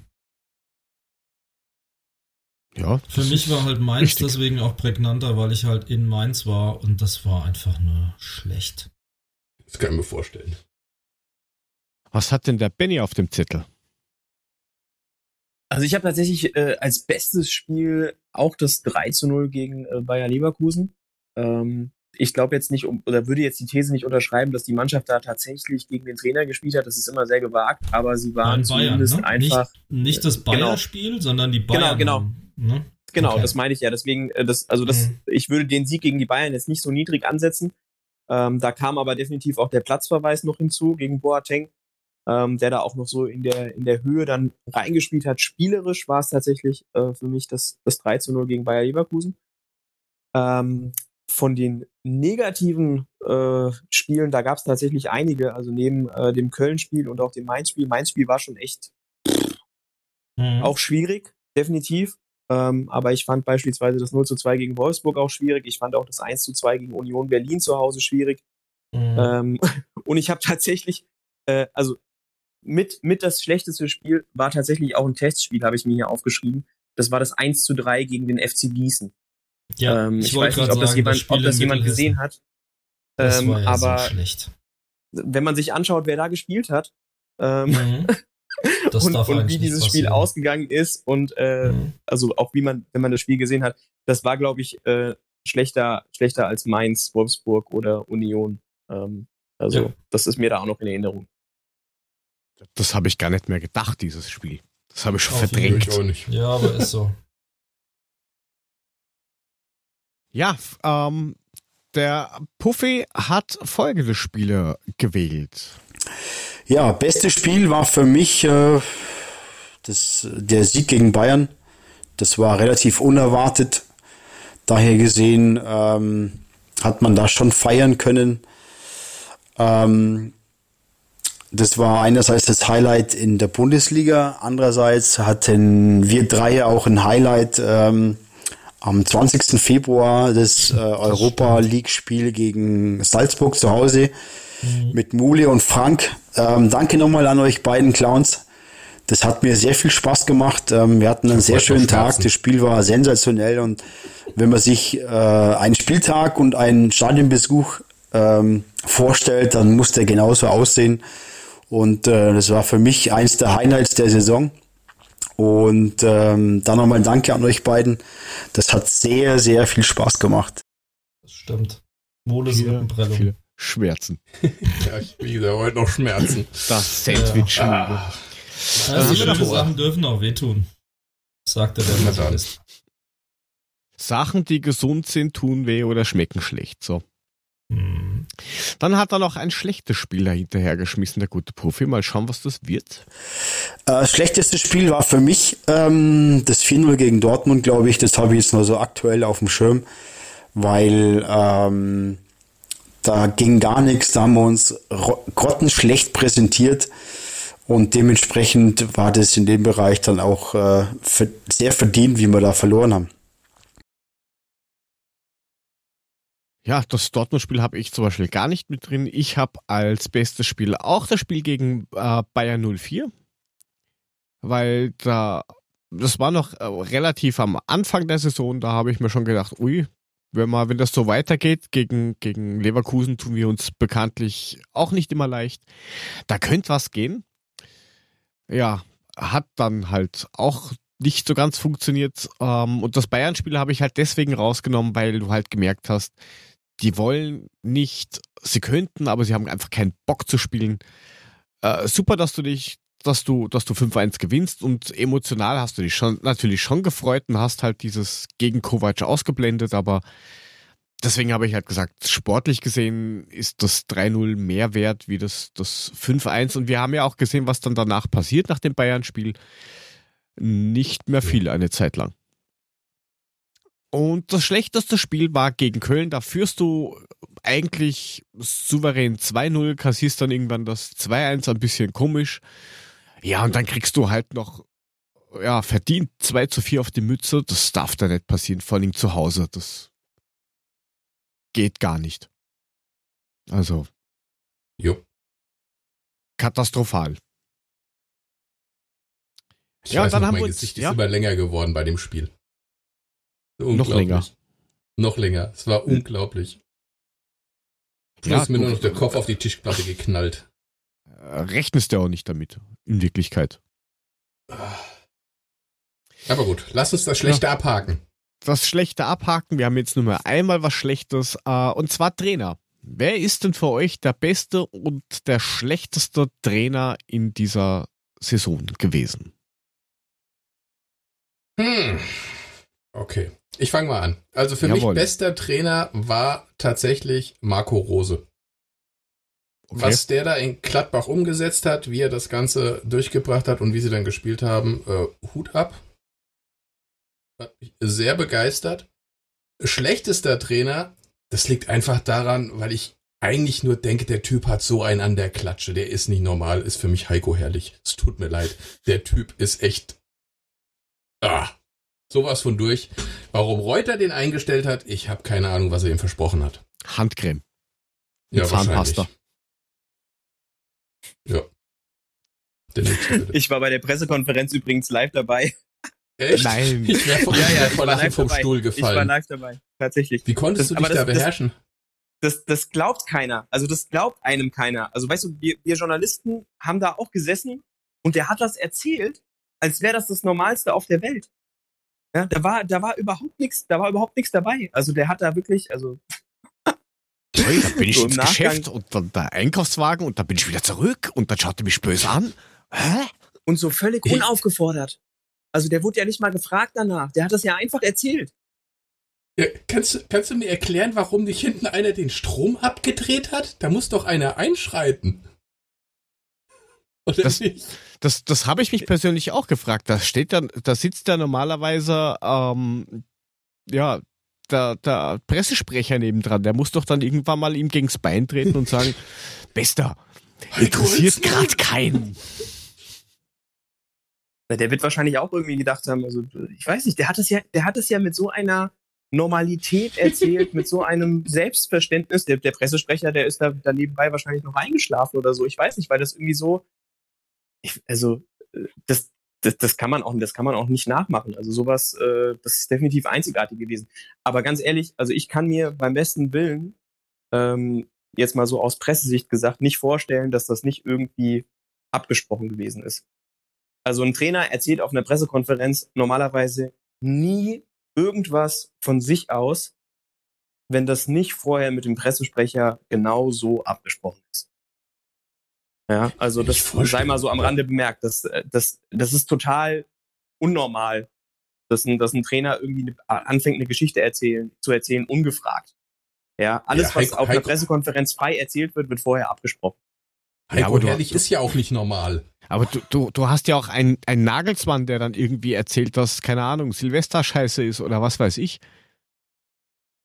Das, da gibt's manchmal schon so, so, so Leute, die, die schwierig sind, sage ich jetzt mal, oder? Oder ich mein, am Einkaufszettel. Ja, Putenleona, wer? Danke, mag ich nicht. Danke. Wen interessiert das zur Hölle? Aber äh, vielleicht wollte er lustig sein. Der Heiko. Das kann sein. Ja. Weiß ich nicht. Ja. Dass das locker, flockig erzählen wollte, ja, da bin ich halt, dann schaute mich böse an und dann, dann musste ich halt irgendwie Geld bezahlen. Ja, ja und? Du warst ja, einkaufen. Ich glaub, Wenn ich dran denke, muss ich heute noch lachen. Alter, aber, ich habe vor dem Fernseher gesessen, ich habe mir das angeguckt, ich habe gedacht, das gibt's doch nicht. Aber was wenn, macht der? Wenn du eh, wenn, wenn du da warst, Benny, wie waren die, die erste Reaktion? Weil du, du sitzt ja da und erwartest dir irgend, irgendeine Erwartung hast du ja, wenn du da drin sitzt. Und dann kommt die Frage, keine Ahnung, wie, wie, wie stellen sie das ein? Und dann sagt er, ja, ich kann eh nicht dabei sein, weil. Und dann erzählt er dir, er war einkaufen. Im Anzug. Hm. ja, was soll ich sagen? Ich meine, das ganze Ding lief ja online, also das war ja schon Corona-Zeit. Das heißt, äh, ja. ich war ja, saß ja nicht in Augsburg, sondern wir saßen alle vor unseren PCs in so einer Zoom-Konferenz.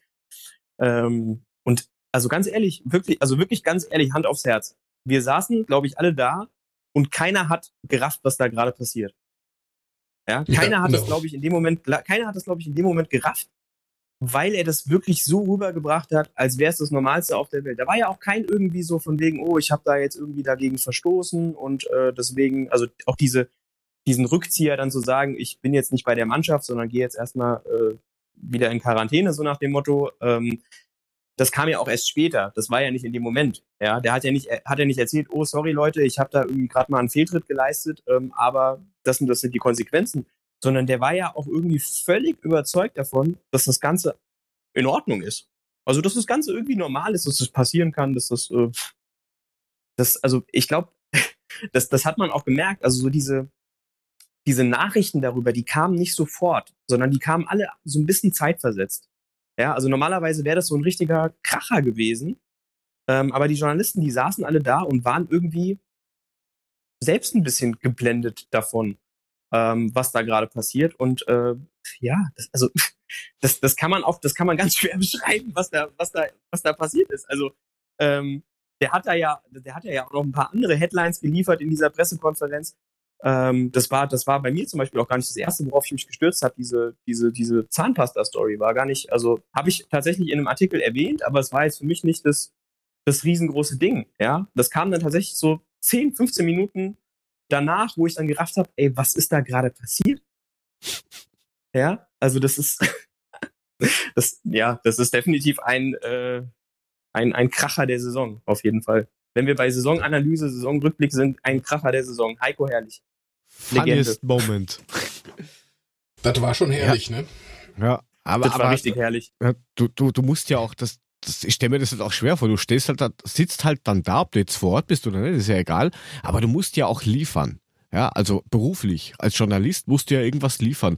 Und dann hörst du dir sowas an, denkst da, fuck, was schreibe ich denn jetzt? Soll ich jetzt schreiben, sein Einkaufszettel, was er, dass, dass er keinen Euro hatte für den Einkaufswagen oder, hä?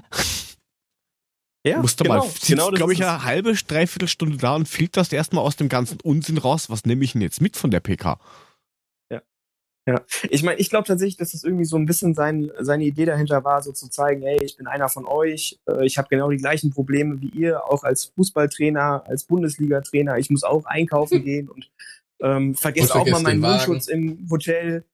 Ähm, ja, vergisst den Wagen und will sich auch nichts sagen lassen und äh, naja, also ist tatsächlich irgendwie ein bisschen nach hinten losgegangen, das Ding. Ja, okay. Sehr herrlich. Ähm, wer, wer, wer ist denn jetzt dein, oder wer sind denn deine Nominierten, Benny? Ja, Nominierten ist äh, bei mir tatsächlich eher immer so der Fall. Ihr dürft dann am Ende entscheiden. So, könnt, so könnte man es ja machen. Ich nominiere welche, Okay. ihr entscheidet am Ende. Ähm, ihr wollt den Namen vielleicht nicht mehr hören, aber für mich ist tatsächlich Hansi Flick auch ein Trainergewinner, ähm, weil er sich da tatsächlich durchgesetzt hat. Also das hat am Anfang, glaube ich, keiner erwartet, dass das eine dauerhafte Nummer wird mit ihm, äh, sondern eher wieder so ein interimsweise äh, Veranstaltung und ähm, wie er sich da behauptet hat, auch so in der Außendarstellung, auch wie schnell er das so in dem Umgang mit den Medien ähm, hinbekommen hat, da auch wirklich ja kompetent, seriös und äh, selbstbewusst zu sein, ohne dabei irgendwie arrogant rüberzukommen. Das ist ja immer auch so ein, so ein schmaler Grad, auch bei Trainern. Ähm, das, das hat bei mir schon Eindruck hinterlassen, muss ich zugeben. Und ich habe es ihm ehrlich gesagt äh, vorher nicht zugetraut. Deswegen für mich einer der Gewinner. Ja, also unabhängig davon, welchen Erfolg er mit der Mannschaft geleistet, also mit der Mannschaft gefeiert hat, weil das ist, ja, ein Double ist für die Bayern halt auch Business as usual. Ähm, aber für ihn persönlich ähm, ist das, glaube ich, ein riesengroßer Schritt gewesen. Ähm, ja, äh, ansonsten definitiv auch Marco Rose. Der hat den Sprung geschafft äh, von der österreichischen Liga in die Bundesliga, definitiv. Ähm, aber auch Urs Fischer. Ja, also was der in äh, Berlin da zusammengeschustert hat, äh, das hatte Hand und Fuß. Ja, auch die Transferstrategie, die die Berliner gefahren sind, ähm, fand ich auch beeindruckend. Die haben da eine gute Mischung gefunden. Äh, und der gehört da auch zu den Gewinnern, ja, weil ich glaube, dass den Anteil eines Trainers an so einem Erfolg, Platz 11 in der ersten Bundesliga-Saison ohne Abstiegssorgen, den kann man, glaube ich, nicht hoch genug ansetzen. Das Ja. klingt auf alle nicht. Fälle gut. Ja, bitte. Wollt ihr noch einen Verlierer haben? Oder wollt ihr Ja, erst entscheiden? Nee, Verlierer. Verlierer? Da Ein gibt es noch Verlierer, Verlierer. Ja gut, ich meine, Verlierer kann es eigentlich echt nur eingeben. Ach so, übrigens, äh, Adi Hütter ähm, beispielsweise. Jetzt kommt dann ähm, der Herr hat- Kohlfeld. Ja, ja, ja. Nee, nee. Kofeld nicht. Aber Adi Hütter hat übrigens auch einen, einen sehr super, einen sehr guten Job gemacht. Also ähm, diese Krisen, zu meistern, das, das hat ihn, glaube ich, auch stärker gemacht. Das hat ihn besser gemacht. Äh, und er hat da auch in den Krisen immer wieder die richtigen Antworten gefunden. Natürlich kann man einen Trainer jetzt auch nicht freisprechen von diesen Krisen. Das ist auch klar. Ähm, aber er hat sich da schön freigeschwommen und äh, bin da mal gespannt, wie das jetzt wird, wenn er tatsächlich mal eine ganze Vorbereitung in Ruhe hat und da vielleicht noch ein bisschen an Offensivtaktiken feilen kann. Genau, aber Verlierer äh, ist für mich ganz klar Jürgen Klinsmann. Also, den habe ich, gar, den hab, ehrlich, den hab ich gar nicht mehr gedacht. Ähm, für mich Kovac. Das ist, ähm, ja, nee, ja, Kovac, Kovac hat auch, ja, hat viel verloren. Kovac hat viel verloren. Und ich bin, äh, bin ein großer Kovac-Fan. Also ich habe ihn sehr gemocht, ich mag ihn immer noch ähm, sehr. Wir haben uns auch in München schon ein paar Mal gesehen dann noch und äh, sehr, sehr, ja, sehr, sehr ich sehe das im Mann. Kontext seines unrühmlichen Abgangs damals bei uns. Plus, ähm, dass das bei den Bayern so überhaupt nicht eingeschlagen hat. Im Gegenteil, mit Schimpf und Schande im Grunde vom Hof gejagt. Ähm, wenn ich es in dem Kontext sehe, hat er da echt verloren. Aber mehr als Aber Klinsmann ist auch Fairpoint. Oh. Also diese äh, dann mit seinem Facebook-Video und so weiter und so fort. Also, also kann man mehr, also kann man so mehr, also ich äußere mich da jetzt nicht als Journalist, sondern als Fußballfan, aber kann man mehr verlieren als Klinsmann? Nee, das ja, ist nicht. Fairpoint alleine, alleine die Figur, die er gemacht hat mit diesem saublöden Facebook-Auftritt dann und allem und diesem Nachtreten und Tagebuch und keine Ahnung was. Kompletter Arsch. Also völliger Quatsch. Ist halt massiv überschätzt. Und ich meine, mhm. ganz ehrlich, nach seiner ersten Bayern-Zeit hier in Deutschland hätte man es wissen müssen. Klar, und er war ja also, auch mit den äh, Amerikanern äh, so erfolgreich. Sensationell war das. Ja, den habe ich ja, tatsächlich also der, vergessen. Der ist, ja, sagt dann vielleicht auch ein bisschen was aus. Ne? ja, wahrscheinlich. Aber der, boah, ne. Ja. Nee, ja, wie gesagt, Clean für Kovac habe ich Sympathien, aber Klinsmann schwierig. Ja. Sehr also schwierig. Klinsmann ist bei mir tatsächlich auch der schlechteste Trainer. Da habe ich kurz äh, überlegt, Klinsmann oder Herrlich, aber da hat dann Klinsmann eben durch diese ganzen Geschichten mit äh, Facebook und die sind alle scheiße und ich habe eh alles dokumentiert, falls ihr das sehen wollt, nur zur Info. Ja, absolutes No-Go. Und ähm, die besten Trainer wurden auch schon genannt. Einmal Urs Fischer, weil der halt aus nichts was gemacht hat immer die Ruhe bewahrt hat, immer gesagt hat, ja und weiter und wir werden das genießen und wenn es nicht funktioniert, dann funktioniert es halt nicht, aber er hat die Mannschaft immer gehabt und hat halt echt das Bestmöglichste rausgeholt. Ähm, und dann leider Gottes halt auch der werte Herr Flick, weil bei dem hätte ich jetzt nicht geglaubt, dass der da irgendwie groß überlebt. Ich hätte geglaubt, ja, bis zum Winter und dann wird halt ein richtiger Trainer präsentiert. Aber er hat es halt doch irgendwie geschafft. Also hätte ich mir anders vorgestellt, dass das so ausgeht. Und deswegen habe ich halt da zwei Gewinner und den Klinsmann als, ja, selber schuld macht man nicht. So, dann hätten wir auch noch den äh, Puffy, wo wir zuerst mal seinen Gewinner reinspielen. Ja, ähm, zum Abschluss noch die Trainergeschichte. Ähm, für mich der beste Trainer äh, neben Adi Hütter, muss ich sagen, ist für mich Christian Streich vom SC Freiburg, weil was der aus der Mannschaft rausholt, ähm, das ist für mich schon sensationell.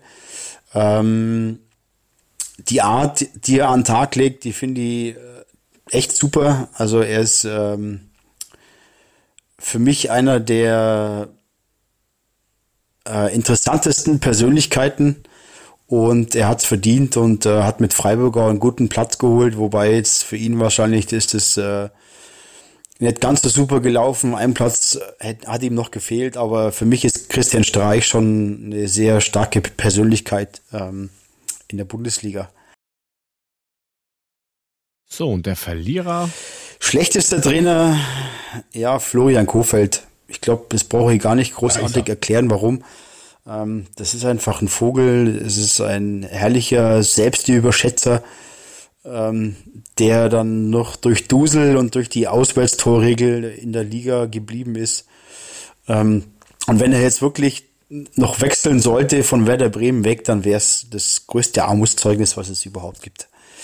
Ja, ähm, ich hoffe, ihr habt weiterhin Spaß ähm, und ähm, treibt es nicht zu so toll. Und ähm, ja, wir hören uns. Bis dahin, Servus, ciao. So, jetzt hat der Mule den Puffy auch überstanden. Jo, guck mal, der Puffy hat auch noch mit dem schlechtesten Trainer Korfeld, Kofeld und Herrlich hat er auch noch genannt. Hast du gehört? Ist herrlich.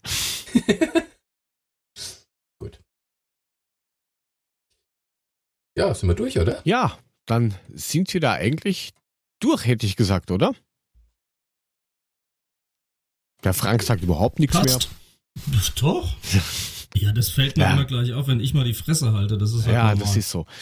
Jetzt haben wir eh schon eine relativ lange Zeit. Habt ihr noch irgendwelche Empfehlungen? Den Steckbrief lassen wir, glaube ich, heute mal weg. Schon ja. sehr spät. Klare Empfehlung ist natürlich, was wir vorhin schon angesprochen haben. Schaut euch die Aktion an, äh, meldet euch und beteiligt euch gerne für diese Trikotnummer, die wir vorhin schon erzählt haben. Jawohl. Wie gesagt, da werden wir noch einen Blog schreiben, wo dann alles genau drinsteht oder in den Shownotes unten bei dieser Folge. Habt ihr sonst noch irgendwas? Benny, Mule, ich hab nix. Ich auch nicht. Ich auch nicht. Naja, das, das ging ja relativ flott. Das war zügig. Das war zügig. So, so, also, so, so muss ja das sein. einen Steckbrief machen, wenn er schnell geht. Ja, ja, ja dann, hau, dann, dann, dann, dann hau raus. Machen? Ja, ich hau noch mal kurz auf diesen Bumper drauf. Moment. Okay. Mules Steckbrief. Mule erklärt, wir raten. Hier beim Adler Podcast.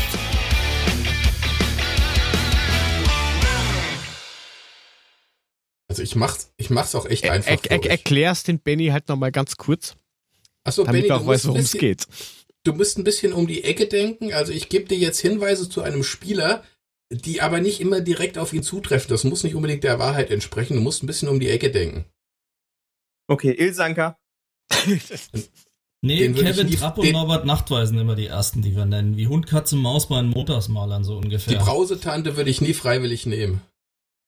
Jetzt hat er es doch gesagt. Oh, yeah. ähm, Jetzt hat er es doch also gesagt. Es, können, okay. es sind ehemalige Spieler oder aktuelle Spieler. Also es kann alles genau. sein. Also, als Lieblingsfilm des Spielers hätten wir äh, König der Löwen, Lion King. Amanatidis mit der Löwenmähne. Nope. Verdammt. Knapp. Hm, ich habe eine Idee, aber ich sag's nicht. Jetzt dachte ich mir schon. äh, Lieblingslied ist äh, The Lion Sleeps Tonight.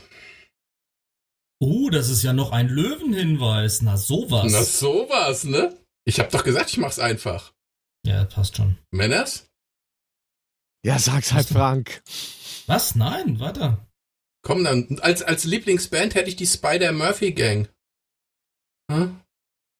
Alter, wer hört denn sowas? Ey, Leute. Ey, komm, das müsst ihr jetzt schon draufkommen. Spitzname ist übrigens Ilse. Eigner. Natürlich. Da, da, war ich bei Löwen, weil der König der Löwen, weil er bei den Löwen halt so eine geile ja. Rolle spielt, aktuell. Ja. Ähm, hätte ich halt gesehen, spielt er in Wiesbaden, was okay ist, ja, aber er kam halt von den Löwen und genau. ähm, kam, glaube ich, sogar damals als Kapitän zu uns. Ähm, ja. Deswegen die Löwen. Der kam von den Löwen. Ich hätte jetzt noch als fünf, als Lieblingsessen Weißwurst und als Lieblingsgetränk Weißbier gehabt. Dann ja, Stefan Eigner hat 2012 bis 2016 bei uns gespielt, 121 Spiele, 25 Tore. Mhm. Herr Heinrich, was war los mit Ihnen? Tja, ich bin bei Ilsanker hängen geblieben. Dann doch nicht, vielen Dank doch, für deine Beteiligung an dieser sein. spannenden Quizrunde. er, er, hat Puffy bestens vertreten. Ja, hundertprozentig. Also bei Ilsanker war er halt raus. Großer Sport. Ich bin froh, dass du ansonsten uns sehr, sehr viel Einblicke heute gegeben hast. Es war ein richtig toller Besuch. Vielen Dank dafür. Das war eine würdige Saisonabschlussfolge mit dir als Gast, muss ich sagen. Vielen Dank. Das ist nämlich schon unsere Schlussmusik tatsächlich. Ja. Ähm, also großartig.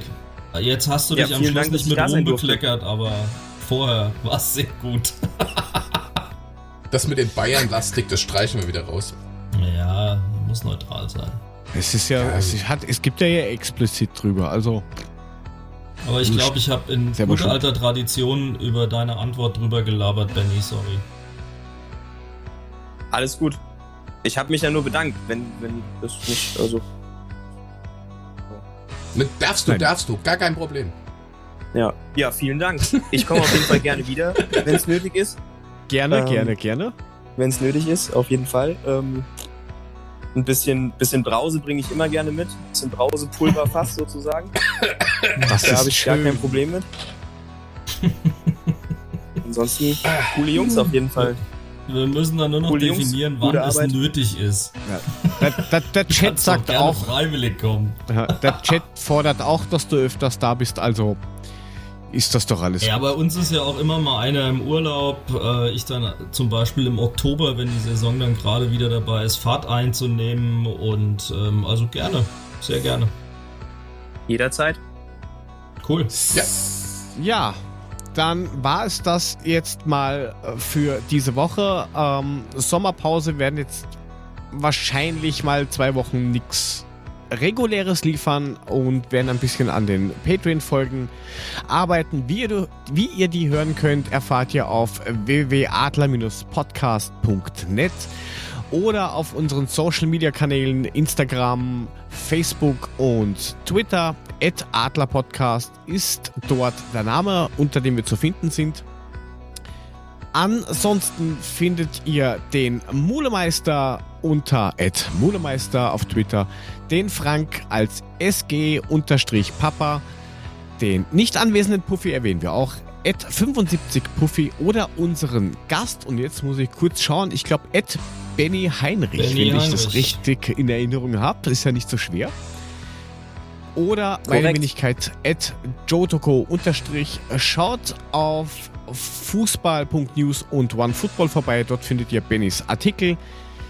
Vielen Dank, dass ihr dabei wart. Danke, Benny, dass du heute zu Gast warst. Und Ja. wir hören uns demnächst wieder in diesem kleinen, beschaulichen Podcast. Einen schönen Sommer. Bis dann und tschüss. Macht's gut. Ciao. Ciao. Gute. Oder wie Puffy sagen würde, Gute. Gute.